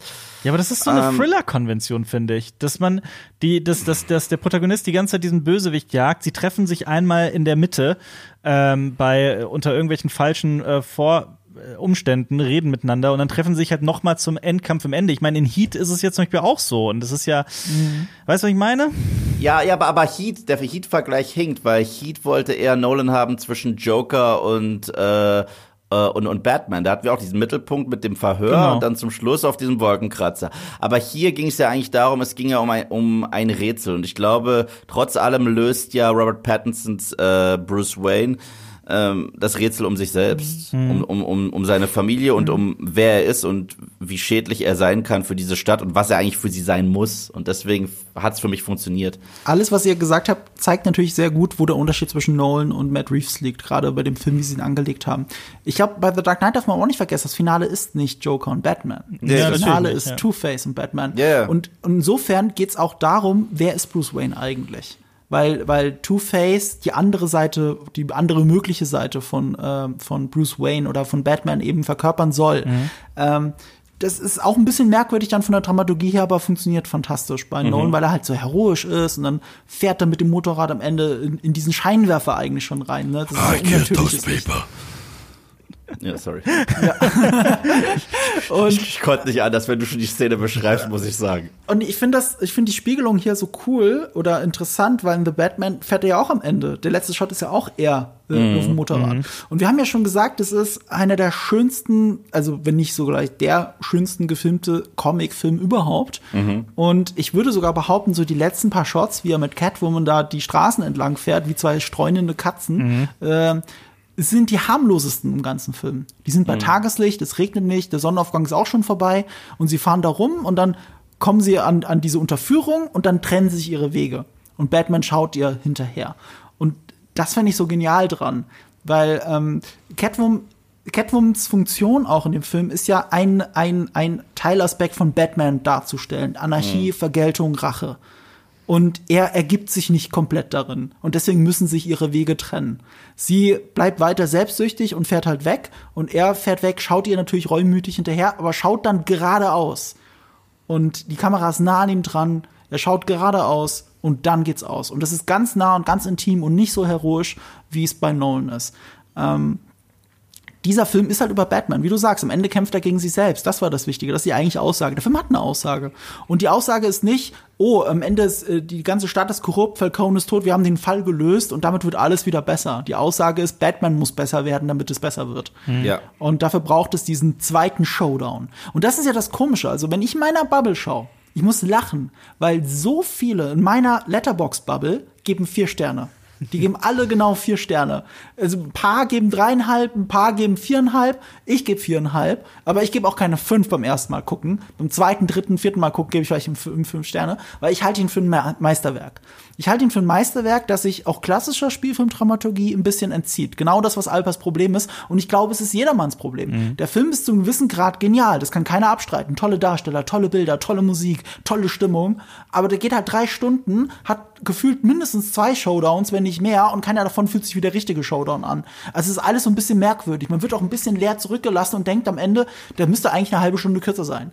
Und ich finde eigentlich, eigentlich dürfte er nicht eine halbe Stunde kürzer sein. Ich habe versucht, diese Dramaturgie für mich dann zu übersetzen. Also einerseits, klar, wegen der Bedeutung ist alles so, wie es ist. Aber wieso ist das so strukturiert, wie es strukturiert ist? Und ähm, Matt Reeves hat sehr viel über Comicbücher geredet. Und dann ist es mir wie Schuppen von den Augen gefallen. Ich finde, er macht das alles wie ein Graphic Novel. Also ein, ein Graphic Novel, gerade im Batman-Universum, besteht ja in Wirklichkeit aus Einzelausgaben, die monatlich gekommen sind. Und irgendwann ist diese Gesamtgeschichte, die aus einzelnen Episoden besteht, wird gebündelt und dann hast du den Graphic Novel, was ja nur ein Modewort ist für ein Comic-Sammelband. Und es ist eine abgeschlossene Geschichte mit einer Aussage, die von Anfang an so intendiert war. Von Anfang an sagt er I'm Vengeance und am Ende muss dieses I'm Vengeance zu quasi zum I'm Batman umfunktioniert werden. Das ist die, das ist der Weg, den wir sehen. Und dazwischen hast du diese einzelnen Ausgaben, die eigentlich funktionieren wie Kurzfilme, wie eine Serie. Ähm, du hast die Folge dann über, über den Staatsanwalt zum Beispiel. Der, der dann im Club ist, der dann entführt wird, der dann in die Luft fliegt und so, und dann endet sein Story-Arc schon wieder. Dann kommt, der kam davor nicht vor und er kommt danach nicht wieder vor. Das ist seine eine das eine Comic-Issue, so wie in Watchmen dieses eine Comic-Issue nur von Dr. Manhattan erzählt. Und äh, als Falcone stirbt, hast du eigentlich schon ein perfektes Ende für diese Issue. Und dann kommt die nächste, die dann damit einsteigt, dass Batman, äh, dass Riddler gefangen genommen wird und Batman mit Riddler reden muss. So, und, und dann kommt auch noch mal das Issue, mit, mit, die, mit dieser Überflutung der Stadt.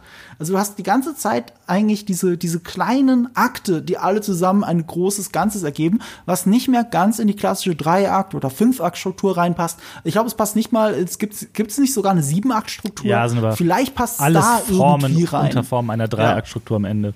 Genau.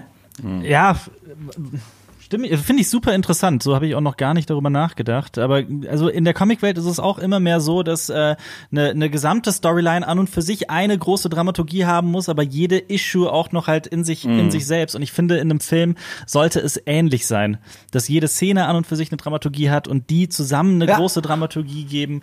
Und ähm, ja, wie gesagt, also ich, ich bleibe für mich persönlich dabei, dass das filmdramaturgisch dann am Ende nicht ganz eingehalten wurde, was man sich vielleicht versprochen hat. Aber vielleicht war es auch nur bei den ersten beiden Malen. Und es war jetzt auch nicht Aber so. das ist das Ding. Es, Ja. es ist kein rundes Erlebnis. Aber du hast doch selber gesagt, beim zweiten Mal fandest du ihn Ganz genau das ist es halt. Und deswegen bin ich auch selber, deswegen würde ich mich jetzt auch nicht hinstellen und sagen, oh, das war aber ein schlechtes, äh, ein schlechter dritter Akt, ein schlechtes Finale. Ja. Wie es halt aber auch, wie ich selber schon festgestellt habe, im Internet viele tun.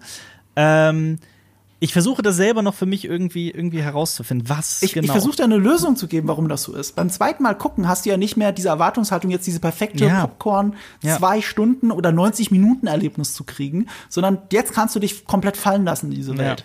Und genau das macht doch ein guter Graphic Novel. Ja. Der lässt sich in diese Welt fallen und du machst auch mal nach einem Kapitel zu und denkst mal kurz drüber nach und, und, und liest nicht sofort, du bingst nicht den ganzen Comic sofort durch. So, und, und äh, wie bei einer Serie, eine richtig gute Serie, die ist nicht nur zum Bingen da, sondern jede Folge gibt dir Luft zum drüber nachdenken und so. Und das finde ich auch so schön bei The Batman. Ich, ich denke jetzt, ich habe immer noch nur einmal gesehen. Und, und ich habe ihn gefühlt schon zweimal gesehen. Ja. also, weil ich so viel drüber nachdenke die ganze Zeit, denke, Ja. oh, das war cool und das war cool, und das will ich noch mal sehen. Und das würde ich gerne noch mal sehen. Und, ähm, und was, was fällt mir beim zweiten, dritten, vierten Mal gucken erst auf? Ja. Dieser Dialog, womit ich überhaupt diese, diese lange Exkursion eingestiegen sind, ist jetzt Paul Dano gut als Riddler oder nicht? D dieser, dieser Dialog ist doch so geil, weil die Anfangssituation ist, dass Batman denkt, dass Riddler weiß, dass er Bruce Wayne ist. Ja, das finde ich so das geil. Ist super geil, ja. Das ist, das ist so gut. Und, und diese Nuancen, ne? Ja. Also die, die, ich glaube, retrospektiv sieht man die noch mehr und stärker. Total. So, und nicht nur beim ersten Mal, das hast du so einen Überraschungsmoment beim ersten Mal und dann das manische Spiel von Paul Dano, aber ich glaube, das gewinnt halt einfach beim zweiten, dritten Mal gucken. Und, äh, und der Film ist halt voll von diesen Momenten, und, wo das so ist, diese kleinen Gesten, die kleinen Momente des Erkennens in den Augen. Ähm, dass man hier Hoffnung interpretiert und hier Vergeltung interpretiert. Das ist nicht alles eindeutig, weil der Film einfach nicht alles ausspricht. Und dann lässt er dich halt drei Stunden lang in diese Welt versinken wie ein Graphic Novel. Und ich blätter halt gerne dann da drin. Ja, Ich muss aber sagen, ich, ich muss aber sagen, dass das ganze, ganze, ganze Ende habe ich nicht gebraucht. Also ich muss sagen, es, es, wir sind jetzt im- eben im Spoiler-Part, deswegen fuck it. Mhm. Aber äh, die Anspielung auf den Joker habe ich in diesem Film noch nicht gebraucht, Als ehrlich Barry gesagt. ich Keegan, weiß, den Officer. ich, ich, ich, ich finde es bis dahin auch äh, nicht notwendig. Und ich finde, es hat sich auch nicht gut eingereiht mit dem Rest des Films, muss ich leider sagen. Da muss ich sagen, bei Batman Begins einfach die Karte rumflippen und dann hier ist jemand anders, der einen Hang zum Theatralischen hat, ist besser als diese lange Szene mit jemandem, jeder liebt ein Comeback und dieses ähm, Joker-Gelache. Es war mir ein bisschen viel, muss ich sagen. Ich, da war, weil, weil wir hatten gerade so einen guten Arc. Wir haben uns dazu entschieden, wie Alpa auch gesagt hat und kritisiert hat, keinen Showdown zu haben zwischen Bad Guy und Batman, sondern zwischen Batman und Batman oder Bruce Wayne, wie er besser wird und so weiter. Aber Franchise-Bitches. So. Weißt du, wem das auch zu viel war? Weißt du, wem das auch zu viel war? Wem? Matt Reeves war das zu viel. Ja. Äh, er hat mehr aufgenommen und hat das rausgeschmissen und es als gibt's wird's als Deleted Scene geben, hat er gesagt im Dezember. So ist es ja rausgekommen, dass Barry Keegan, nee, warte mal, ich habe tausendmal nachgeschaut, wie man das richtig ausspricht, weil das, äh, weil der Ire ist.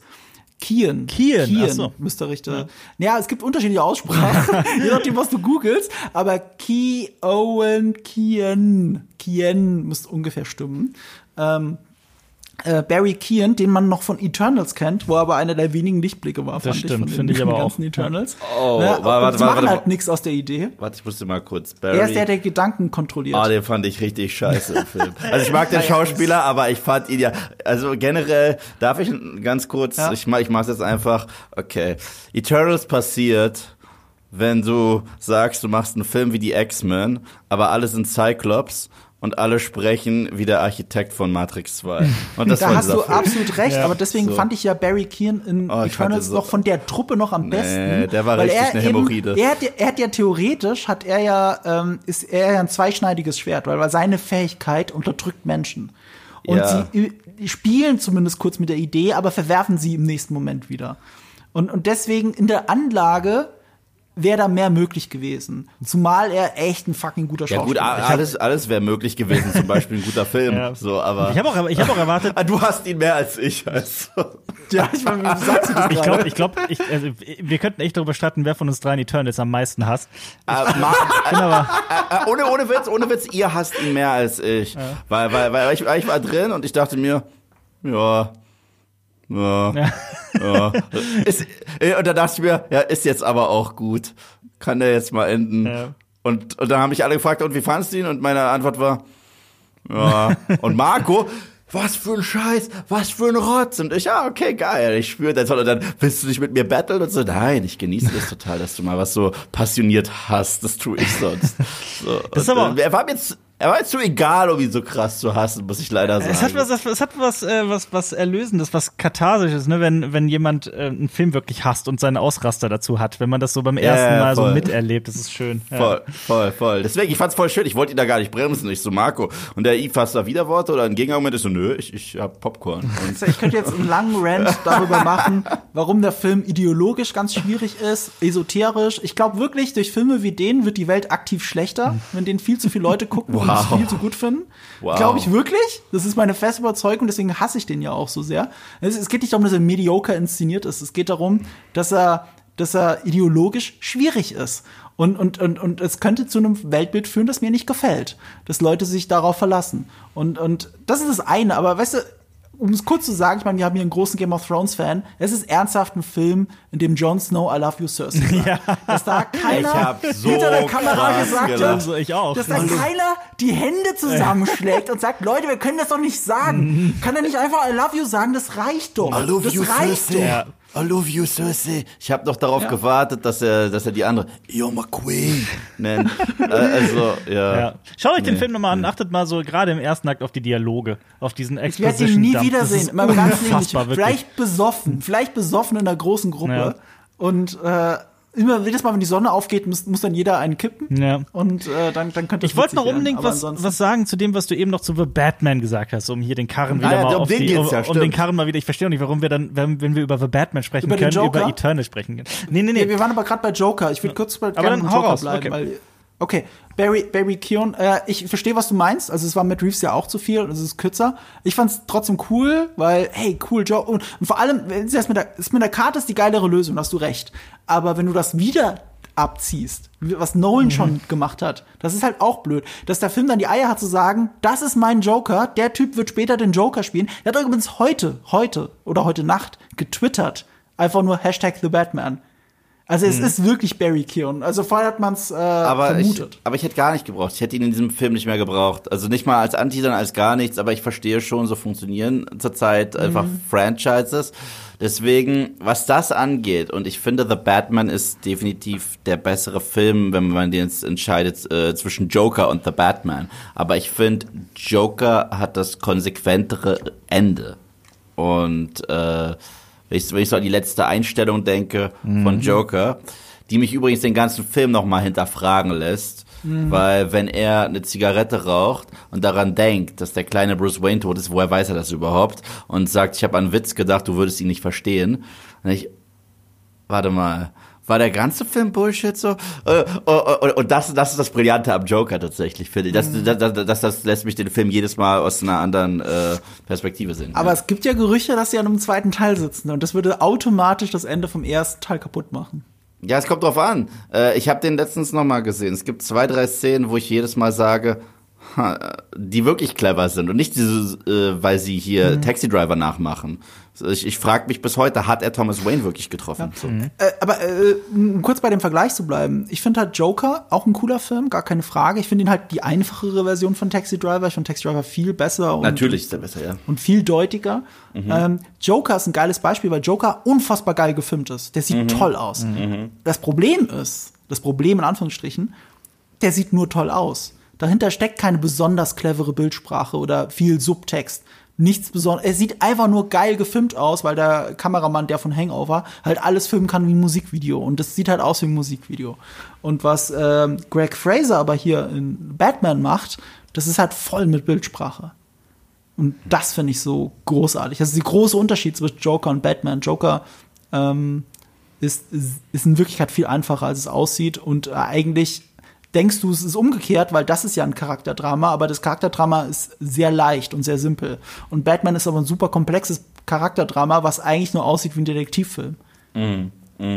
Obwohl ich dir ein paar Punkte Ich widersprechen auch. würde, aber das ist, aber ich würde dir hart widersprechen an ein paar Stellen, weil ich habe den Film jetzt so häufig auch gesehen. Ich erkenne Ja. wirklich jedes Mal neue Sachen in Joker. Okay. Deswegen, Okay. deswegen ich, ich finde, der hat schon wesentlich mehr zu bieten als äh, simples Charakterdrama. Ich finde, äh, du hast recht. Ähm, The Batman hat wesentlich mehr Subtext, hast du komplett recht. Aber Ey, guck, äh, aber- nur warum ich das sage, ne? Ja. Also vieles, was in Joker passiert, ist die Gesellschaft schuld quasi. Und damit ist es zu leicht für mich. nein, also bei Taxi. Driver, bei Ja. Taxi Driver ist viel mehr eigene Verantwortung vom Taxi Driver. Aber, aber, aber, aber hier muss ich reingrätschen. Also Okay. es gibt so viele Momente, wo du das gar nicht weißt. Ich meine, dein Erzähler ist nicht zuverlässig. Und es kommt dir ja so vor, als wenn er eigentlich immer nur ja tötet. gut, aber ich kann ja nur über den Film reden, den ich gesehen habe. Okay, okay, okay, gut, dann gebe ich dir jetzt ein Beispiel, okay? Gebe ich dir ein Beispiel. Ja. Angeblich tötet ja der Joker in dem Film immer nur Leute, wenn die fies zu ihm sind oder ähm, aus irgendwie so einem Gefühl für Rechenschaft. Zum Schluss killt er seine Therapeutin einfach, weil er es kann und dann macht er eine Tom und Jerry Nummer raus und hat blutige Füße. Und äh, das stellt den ganzen Film schon auf den Kopf. Und äh, die, diese Szene, wo er dann eine Tom und Jerry Nummer draus macht in seinem äh, Arkham-Ding, mhm lässt sich auch zurückreflektieren. Halt, sein Boss hat ihm unterstellt, das Schild wurde dir gar nicht geklaut, du hast es bei dir zu Hause stehen. Seitdem achte ich jedes Mal auf seine Bude. Steht es da wirklich irgendwo rum? Und das mhm. ist tatsächlich eine ziemlich geile Joker-Story. Das ist auch der Part, wo der Film viel mehr Joker wird als Taxi Driver Rip-Off. Und mhm. das finde ich so cool an dem Film. Äh, steht das Schild jetzt da oder nicht? Ich konnte es bisher noch nicht entdecken, aber es würde mich nicht wundern. Es gibt genauso die Szene, wo er von Thomas Wayne eine auf die Fresse kriegt, ja. Und dann steht er wirklich in so einer Pose, an dem Waschbecken. Und es macht einmal Schnitt und er steht genauso zu Hause. Hat der Thomas Wayne überhaupt getroffen? War das so ein Arsch? Hat er ihm auf die Fresse? Weißt du nicht.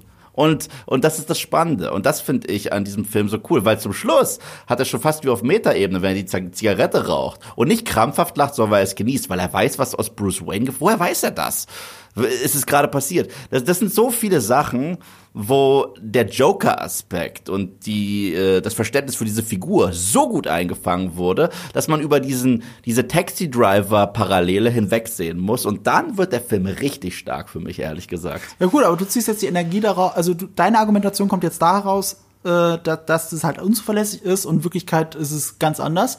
Und meine Argumentation kommt daraus, das, was du gesehen hast, ist halt der Film. Das ist ja. halt die Aussage. Aber es kann er ja gar nicht sein in so vielen Szenen. Und das ist halt der, der Punkt, den ich mache. Und deswegen finde okay. ich das, und deswegen finde ich das so spannend. Das ist nicht wie Taxi Driver, mhm. hundertprozentig. Ja, die Inspiration ist da auch bei King of Comedy. Äh, fuck, De Niro ist sogar ja. da.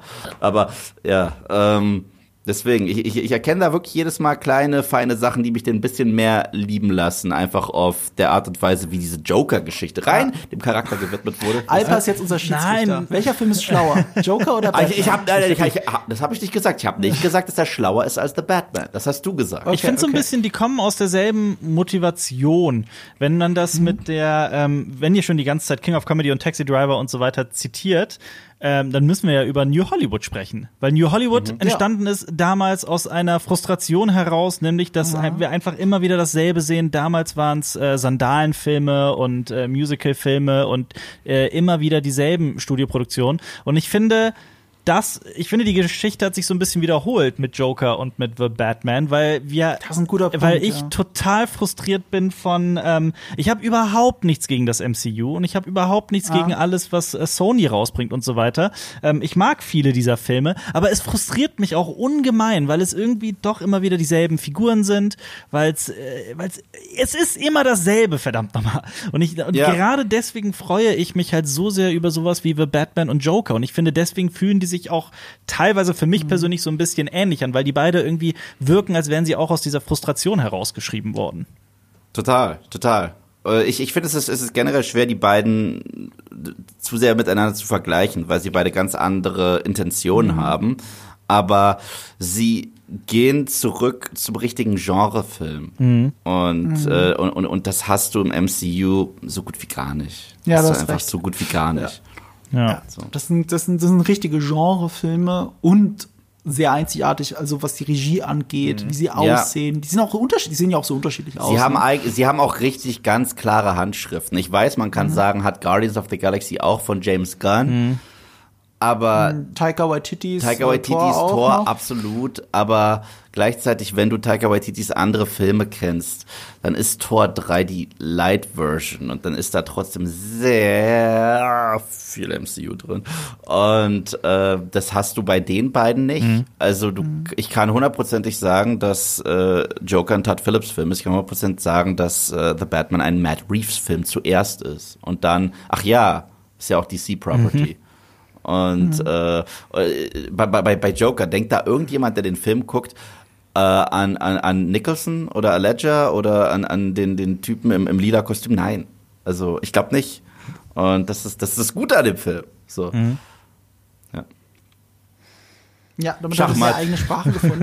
äh, wir haben ja schon das Franchise-Thema aufgemacht. So, das ist Schachmatt. Wir sind Ach so, weil du einfach still warst. So. Nee, nee, nee, nee. Ich, ich, würde ich würd das gerne weiterspinnen. Wir haben jetzt gerade über Joker, also den Joker in The Batman geredet auch.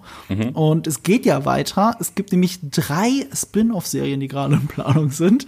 Mhm. Äh, ursprünglich sollte zuerst Gotham PD auf HBO Max starten. Im Moment sieht es aber so aus, als würde Pinguin zuerst kommen. Ja. Mhm. Colin Farrell redet auch schon viel darüber. Er hätte hätte es gerne R-rated. Also mhm. auch interessant. Mich hat's gewundert, ich dachte die ganze Zeit, die reden von der gleichen Serie, weil eine Gotham PD-Serie und eine Pinguin-Serie, das klingt doch so, als wäre das dasselbe Universum.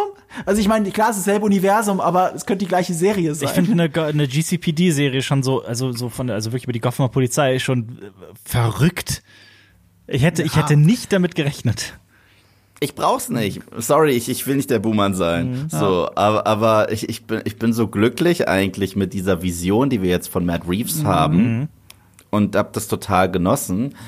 Und ich finde, es hat auch einfach mal was Schönes, so einen Film zu kriegen, der aus dem Nichts kommt, der aus einem Guss kommt und wo man sagt, das ist hier meine künstlerische Interpretation von diesem Charakter und die schenke ich euch. Vielleicht mache ich eine Trilogie draus und dann war's das, so ein bisschen wie Nolan das gemacht hat. Ob man alle drei Teile mag oder nicht, scheißegal, aber es ist durch und durch seine Vision. Mhm. Ja. Anstatt dass man sagt, ja, hier gibt's noch die Serie und die Serie. Ich meine, gleichzeitig beiße ich mir auf die Zunge, weil James Gunn hat mit Peacemaker gezeigt, dass er ich wollte gerade sagen, dass er ziemlich geil äh, The Suicide Squad weitererzählen kann und gleichzeitig was eigenes macht, aber was durch und durch James Gunn ist. Das ist schon cool. Das ist wirklich sehr cool. Aber trotzdem sehe ich Sachen wie The Suicide Squad und James Gunn, das ist für mich trotzdem noch mal was anderes als dieser eine Crime Noir Thriller, den ich nicht ausschlachten muss. Mhm. Ich weiß nicht, wie ihr das seht. Also ich brauche es nicht. Ich bin natürlich offen für alles. Ich gebe immer generell, man, ich habe Transformers bis zum verkackten fünften Teil eine faire Chance gegeben und dann wollte ich irgendwann kotzen. Aber äh, ich gebe der Nummer eine absolut faire Chance. Es sind aber auch ganz aber andere Ansätze, die die beiden verfolgen. Also Matt Reeves nimmt bekannte Batman-Figuren und erfindet sie irgendwie neu oder denkt sie neu, während ähm, äh, James Gunn ja vor allem gerne gerade die die skurrilen Charaktere äh, ja. nimmt, die man selbst ja. aus den Comics jetzt äh, selbst Comicleser nicht besonders äh, äh, kennen. Das sind ja einfach ganz unterschiedliche Ansätze und ich finde auch beide völlig legitim und freue mich auf mhm. beides. Vielleicht erfüllt sich ja dein Traum, weil die dritte Serie ist Arkham Asylum. Ja. Und mutmaßlich basierend auf dem Comic, basierend auf dem Videospiel ein bisschen. Ich glaube, die Videospiele sollen auch Einfluss drauf haben. Ich muss aber auch ehrlich sagen, ich wusste nur von zwei. Also ich wusste von der Penguin-Serie und von, von GCPD, aber von der Arkham Asylum-Serie höre ich gerade zum ersten Mal. Ich habe auch erst vor ein paar Tagen von Arkham gehört. Das war mir auch mhm. völlig neu. Und äh, ich meine, das sind auch so ungelegte Eier, weißt ja. du? Ich glaube, äh, bei allen dreien glaube ich nicht, bis sie angefangen haben zu drehen. Mhm. So egal ja. wie viel Pre-Production dabei ist, ist auch das gleiche bei Dune. Ich bräuchte keine keine ähm, Serie über die Schwesternschaft. Wie heißt die nochmal? Bene Gesserit. Bene Gesserit. Ja. Ich bräuchte keine Serie darüber. Mhm. Aber wenn Denis Villeneuve der Überzeugung ist, er hat eine geile Serie dazu in der Hinterhand und die produzieren das und es wird geil und weil HBO kann halt auch geile Qualitätsserien, dann äh, ich bin der Erste, der es guckt. Und genauso war es bei James Gunn und so wird es auch hier sein, wenn Matt Reeves sagt, das ist mein Ding und das ist cool. Genau deswegen, ja. Wenn er das in Hände gibt. Wenn, ja, nee, genau deswegen. Du hast, also ich will ja, ja nur völlig recht geben, weil äh, ich höre auch immer wieder von Leuten, die aus The Batman kommen, oh nee, jetzt noch mal Joker, jetzt auch noch mal in einem zweiten Batman-Film. Matt Reeves hat uns gerade The Batman geschenkt, einen Film, den ich persönlich fantastisch mhm. finde. Da sage ich doch, wenn du glaubst, du kannst mit Joker einen guten zweiten, einen The Batman 2 machen, dann, dann glaube ich dir das erstmal. Dann gebe ich dir erstmal Vertrauen. Vertrauensvorschuss.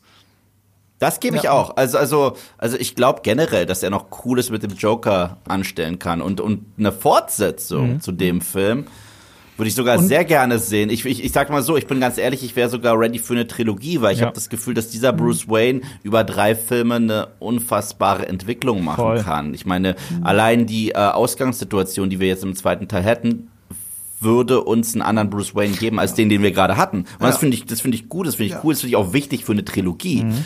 Nur dieses und noch die Serie, noch die Serie bin ich jedes Mal erstmal ein bisschen müde, ja. obwohl es, es kann gut sein und ich will nicht der Buhmann sein, aber die Stimme in meinem Kopf ist es ein bisschen. Mhm. die, ähm, das, das Ding ist, ähm, äh, klar, man wirkt dann auch so, man, wir sind ja alle so Franchise-müde. Und allein schon ein Hinweis, ey, Franchise-Babys. Mhm. Ja, äh, jedes Mal. Ah, dann ist es so ein bisschen müde. Aber wir kommen gerade aus einem Film raus, so wie es Alper gesagt hat, der einfach flawless besetzt ist. Ja, ja, Jede voll, kleine voll, Nebenrolle voll, war krass gut. Ja, voll. Und wenn das, der, wenn das der Joker von Matt Reeves ist, dann ist Barry Keoghan auch mein Joker und ich will das sehen. Ja. Und äh, ich, ich bin gespannt. Und das Ding ist halt, du hast jetzt einen Film, der, der wirklich nur über Batman ging. Ich würde so weit gehen und würde sagen, das ist der beste Batman-Film über Batman. Also wahrscheinlich so Dark Knight irgendwie noch ikonischer, noch cooler und so und kurzweiliger. Aber wenn es wirklich um einen Film über Batman geht, ist das für mich der beste Batman-Film. Und wie kannst du denn diese Geschichte weiterspinnen ohne den Joker. Das geht nicht. Ja. Joker ist essentiell für die Charakterisierung von Batman.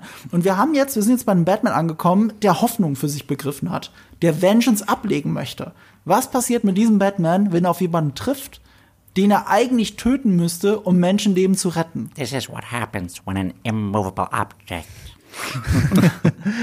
Ich liebe ja The Killing Joke. Das ist mein Lieblings-Batman-Comic. Auch Meine wenn das auch. ein ganz simpler One-Shot ist, den Alan Moore, der ihn geschrieben hat, selber hasst und für banal empfindet.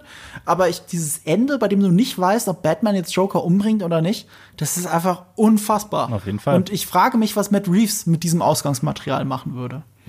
Du, du, äh, da, da bin ich, wie gesagt, für, für so eine Fortsetzung und was er mit Joker macht, voll offen, aber all dieses Ausschlachten in mehrere Serien bin ich generell erstmal. Aber mal gucken. Ja, solange er nicht The Killing Joke irgendwie eine, einen Erzählstrang mit Batgirl und einer Liebesbeziehung zu Batman rein reindichtet, ist es wäre safe. Ja, leider, ja. ja. Ja, der Animationsfilm ist leider wirklich semi. Und solange Joker nicht anfängt, Honka Honka zu schreien. Aber, aber ich fand äh, äh, Matt, Mark Hamills äh, Synchronarbeit Ja. in ähm, Ja, Ich klar. finde auch, ich finde auch, ich finde auch den The Killing Joke Film, wenn man die ersten 30, 35 Minuten da, wenn man die einfach wirklich überspringt, dann wird das auch sehr anständig.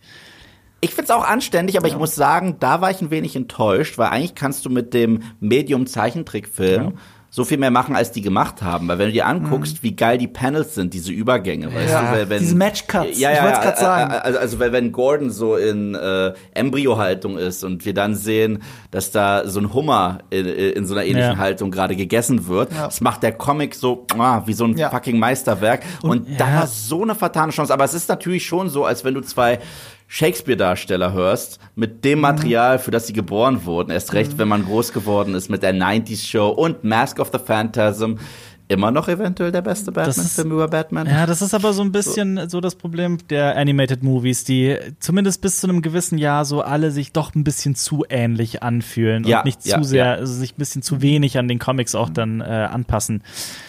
Aber ja. Und der größte Fehler ist bei The Killing Joke, dem Animationsfilm, dass diese Vieldeutigkeit weg Ja, ist. Die Matchcuts fehlen, damit fehlt künstlerische, interessante Aussagen und das Ende ist relativ eindeutig. Das ist Ja. also zumindest mich mir erinnere. Und du hast halt dieses Comic-Ende, wo du wirklich überlegst, hat Batman gerade Joker umgebracht, ja oder nein? Ja. Und hier kommt die Polizei und das Ende. Ja, und da dann siehst nicht du diesen so- Lichtstrahl in Ja, der den Pfütze, wollte ich, der wollte ich Genau. gerade, wollte ich gerade sagen, den Lichtstrahl der Ja. Pfütze, weil das ja doch perfekt Ikonisch. zu dem Monolog passt, dem, dem Gag, den er Und gerade. den würde uns Matt Reeves geben. Ja. Ja. Dieser Film, wie der ausgeleuchtet ist, Ja. der gibt uns den Lichtstrahl in der Pfütze und der gibt uns einen Joker, der vielleicht stirbt. Durch Ja. die Hände von Batman. Was Wahnsinn, ich aber, was ich sehen. spannend finde, ist, dass Matt Reeves gesagt hat, wen er noch mal äh, reinholen würde als Gegner, ist Victor Freeze. Aber es, ah, ja, meint er wirklich, meint er wirklich. Aber so eine geerdetere Version und ehrlich gesagt, ich bin voll dafür, Mhm. weil ähm, ich finde, in den letzten Jahren hat man so ein bisschen gesehen, gerade bei Nolan und so weiter, dass man sich Mühe gibt, Charaktere, die in die Tonne getreten wurden, so ein bisschen wieder vernünftig darzustellen. Ich meine, Ich habe eine Vision. Ich habe eine Vision für Mr. Freeze in einem Matt Reeves Film. Es Mhm. ist einfach der Ice Truck Killer aus Dexter Staffel 1. das ist Mr. Freeze. Er friert seine Opfer ein und verteilt die. Nee, weil guck mal, ähm, äh, Batman und Robin hat äh, Bane in die Tonne getreten. Dann kam kurz darauf noch dieser Catwoman-Film mit Halle Berry. Und ich, ich, ich mochte ja was, was aus den beiden gemacht wurde in The Dark Knight Rises, er gesagt hat, okay, die wurden zu krass getreten. Und selbst wenn man den Film nicht mag, also er hat die ja besser dargestellt als diese anderen beiden Beispiele. Und äh, ich mag das immer, wenn so ein Charakter absolut in Ungnade gefallen ist, wie Ben Affleck äh, Daredevil. Und dann bringt man hier diese Netflix Charlie Cox Show und alle sagen, ah, das ist Daredevil? What? Und äh, ja, so, sowas. Ich will das mit, gut ich will so einen Redemption Arc für Robin. Ich finde, äh, Robin ist auch über die Jahrzehnte sehr in Mitleidenschaft äh, gezogen worden und ich finde auch, der könnte man ordentliches Revival feiern, weil da gibt's auch super interessante äh, äh, Stories und man könnte dann auch Nightwing und sowas mal der breiten Masse Vielleicht bekannter machen. adoptiert ja Robert Pattinson ein Ja, Kind wer weiß. im nächsten Batman-Film und macht es zu einem zu einem schlechter und ja, dann ja, die Fährte. Nightwing wäre mega. Mega. Nightwing wäre richtig. Und ich meine, die. Fährte Nightwing wurde ja gelegt. Also stell dir vor, es ist wirklich dieser Junge, dieser Bürgermeisterjunge, Ja. der zu Robin wird. Der ist Dick Grayson. Und dann stell dir mal vor, im dritten Film ist es dann, äh, wird er dann doch zu Nightwing. Ja, und dann äh, hat äh, Batman damit zu tun, dass er eigentlich schon gelernt hat, Moral zu sein. Aber den Jungen, den er großgezogen hat, der tritt in seine düsteren Fußstapfen. Und das kann eigentlich mega spannend sein. Ja. Ja, total. Und da sind wir wieder bei, bei Hamlet. ja. Wir sind Shakespeare. Wir müssen dann über Batmite noch reden, weil der ist ja jetzt kanonisch seit Peacemaker. Oh, Der, der ist, äh, Aber, aber da ist auch was, Ah, also, Nee, ich ich, nie höre, gesehen. Albert, du hast Peacemaker noch Nee, nicht noch gesehen. da nicht. ist auch was anderes kanonisch, und zwar was Aquamans Liebesleben angeht, aber. Das aber ist ein anderer Punkt. das ist ein anderer Punkt. aber ich habe, also, also, ich höre immer wieder von dir, dass wie sehenswert Peacemaker ist. Ich muss das noch unbedingt nachholen. Das habe ich noch gar nicht. Saugeil. Ohne, ohne Witze, Saugeil, saugeil. Es ist eine meiner Lieblingsserien geworden. Ja. Nach dem Staffelfinale, ich, ich zähle zu meinen Top 10 Lieblingsserien of all time. Mhm. Und es, ich meine, es ist ja noch nicht zu Ende, es ist eine zweite Staffel angekündigt. Aber dazu dann mehr in einer hoffentlich irgendwann stattfindenden Podcast-Folge, die wir schon seit Ewigkeiten vor uns herschieben. Ja. Aber da die Serie immer noch keinen Deutschlandstart hat, mutmaßlich auf RTL Plus kommen wird, aber auch da noch nichts bekannt Mhm. ist, genaues, ist es gar nicht so schlimm, dass unser Podcast dazu noch nicht da ist, aber wird passieren, oder Yves? ja, wird passieren. Ja, wird passieren. Wird passieren. Und dann kannst du ihn ja beim, beim Joggen mit dem Hund, kannst du, kannst du den hören. Ja, gerne. Ich kann's, ich, ich kann, ich, wirklich, Peacemaker ist, ist, ist, Ist geil, es ist wirklich geil. Also ich sag mal so, ich bin, ich habe nicht ganz den Kool-Aid ausgesoffen wie Marco, aber, aber ich finde die Serie saustark. Also sie ist wirklich sehr gut. Also wenn Marco und ich uns da eventuell in die, da kriegen wir uns nicht in die Haare. Da wird er sagen, sie ist mega geil und ich sag, sie ist geil. Aber oh, oh, und auf dem Level ist das dann. Also das ist, das ist kein Episode 8 Fiasko. Um nochmal Salz in die Wunde zu streuen. Ja. Ja.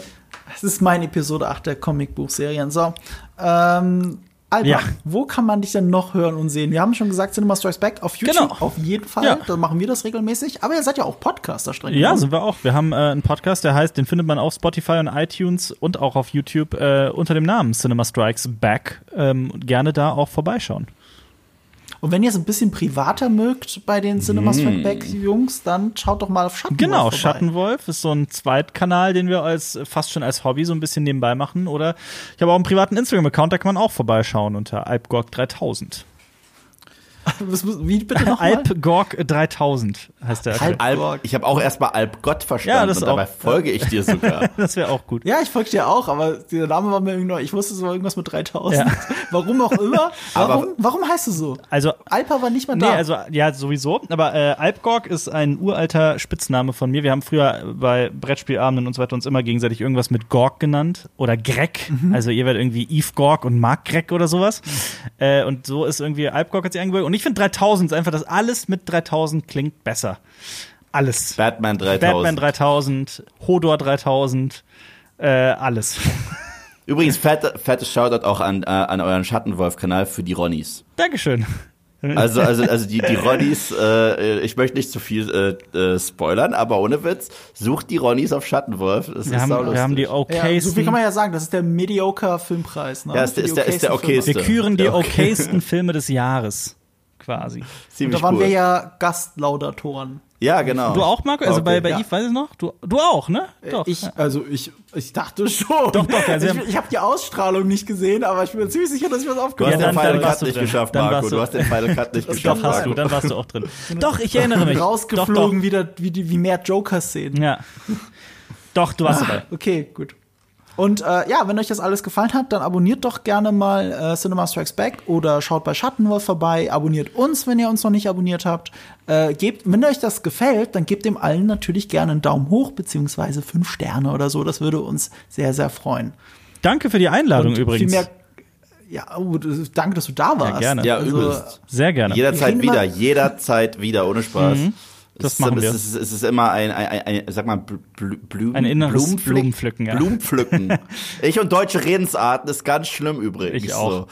Aber wie Ja. gesagt, ihr seid ja auch mal bei uns eingeladen, auch bei der Quizshow. Und da treten wir auch mit dem Team an oder ihr gegeneinander oder sowas. Das ist, ihr seid Mhm. herzlich eingeladen, ja. Da gibt's ja auf Social Media ganz öffentlich eine Herausforderung von Die euch. steht. Äh, Nerd und Kultur gegen Cinema Strikes Back. Das, äh, ja, das ist so. Eigentlich müssten wir das ja gewinnen, weil wir haben immer gewonnen, aber die kombinierte Intelligenz von Alpa und Jonas. Und Jonas, Ich ja. weiß nicht, ob wir dafür bereit Ja, und sind. was Ich muss eurer? sagen, du hast die krasseste Ansage gemacht damals, äh, als ich da war, als du gesagt hast, heute ist das echte Killing Eve. Ah, ja. Für den, für den, Spruch, für den Spruch wirklich mal Respekt. Der, Dankeschön. der war gut. Danke. Ich meine, ich kam mit einem abgedroschenen Ivan Drago-Spruch, Ja. äh, weil, wir- weil wir noch Rocky-Podcast aufgenommen haben. Aber fuck, dieser Killing Eve, ich muss sagen, Hat ein bisschen Ja, wir drehen eine neue Zuhören. Folge von Killing Eve oder sowas haben wir. Ja, das ja, ja, ja, ja, du hast es so rausgehört, du meintest, ich hab was. Und als ich das gehört habe, muss ich sagen, es hat schon so eine kleine Narbe hinterlassen. Oh, aber ja. dann war das ja, der richtige Spruch. Das war wirklich der richtige Spruch. So, wow, wow, au, au. Aber ja, dann habe ich ja nicht verloren, also geh kacken. Ja, das stimmt. Ja, ich würde auch den Spruch eintauschen gegen den Sieg, muss ich ehrlich zugeben. Ja. Vielleicht beim nächsten Mal, wenn es das Rematch gibt. Und Ja. äh, bis dahin verbleiben wir einfach mit den äh, unsterblichen Worten von Robert Pattinson, die da wären I'm Vengeance. I'm Vengeance. I'm Vengeance. oh, das war viel besser. Holy shit, Mann, was ist mit euch beiden los? Ihr seid Batman? Zu viel Bell geguckt. Where's the trigger? Das war Bale, ja. Where's the trigger? Ja. Ciao. Tschüss. Wieder.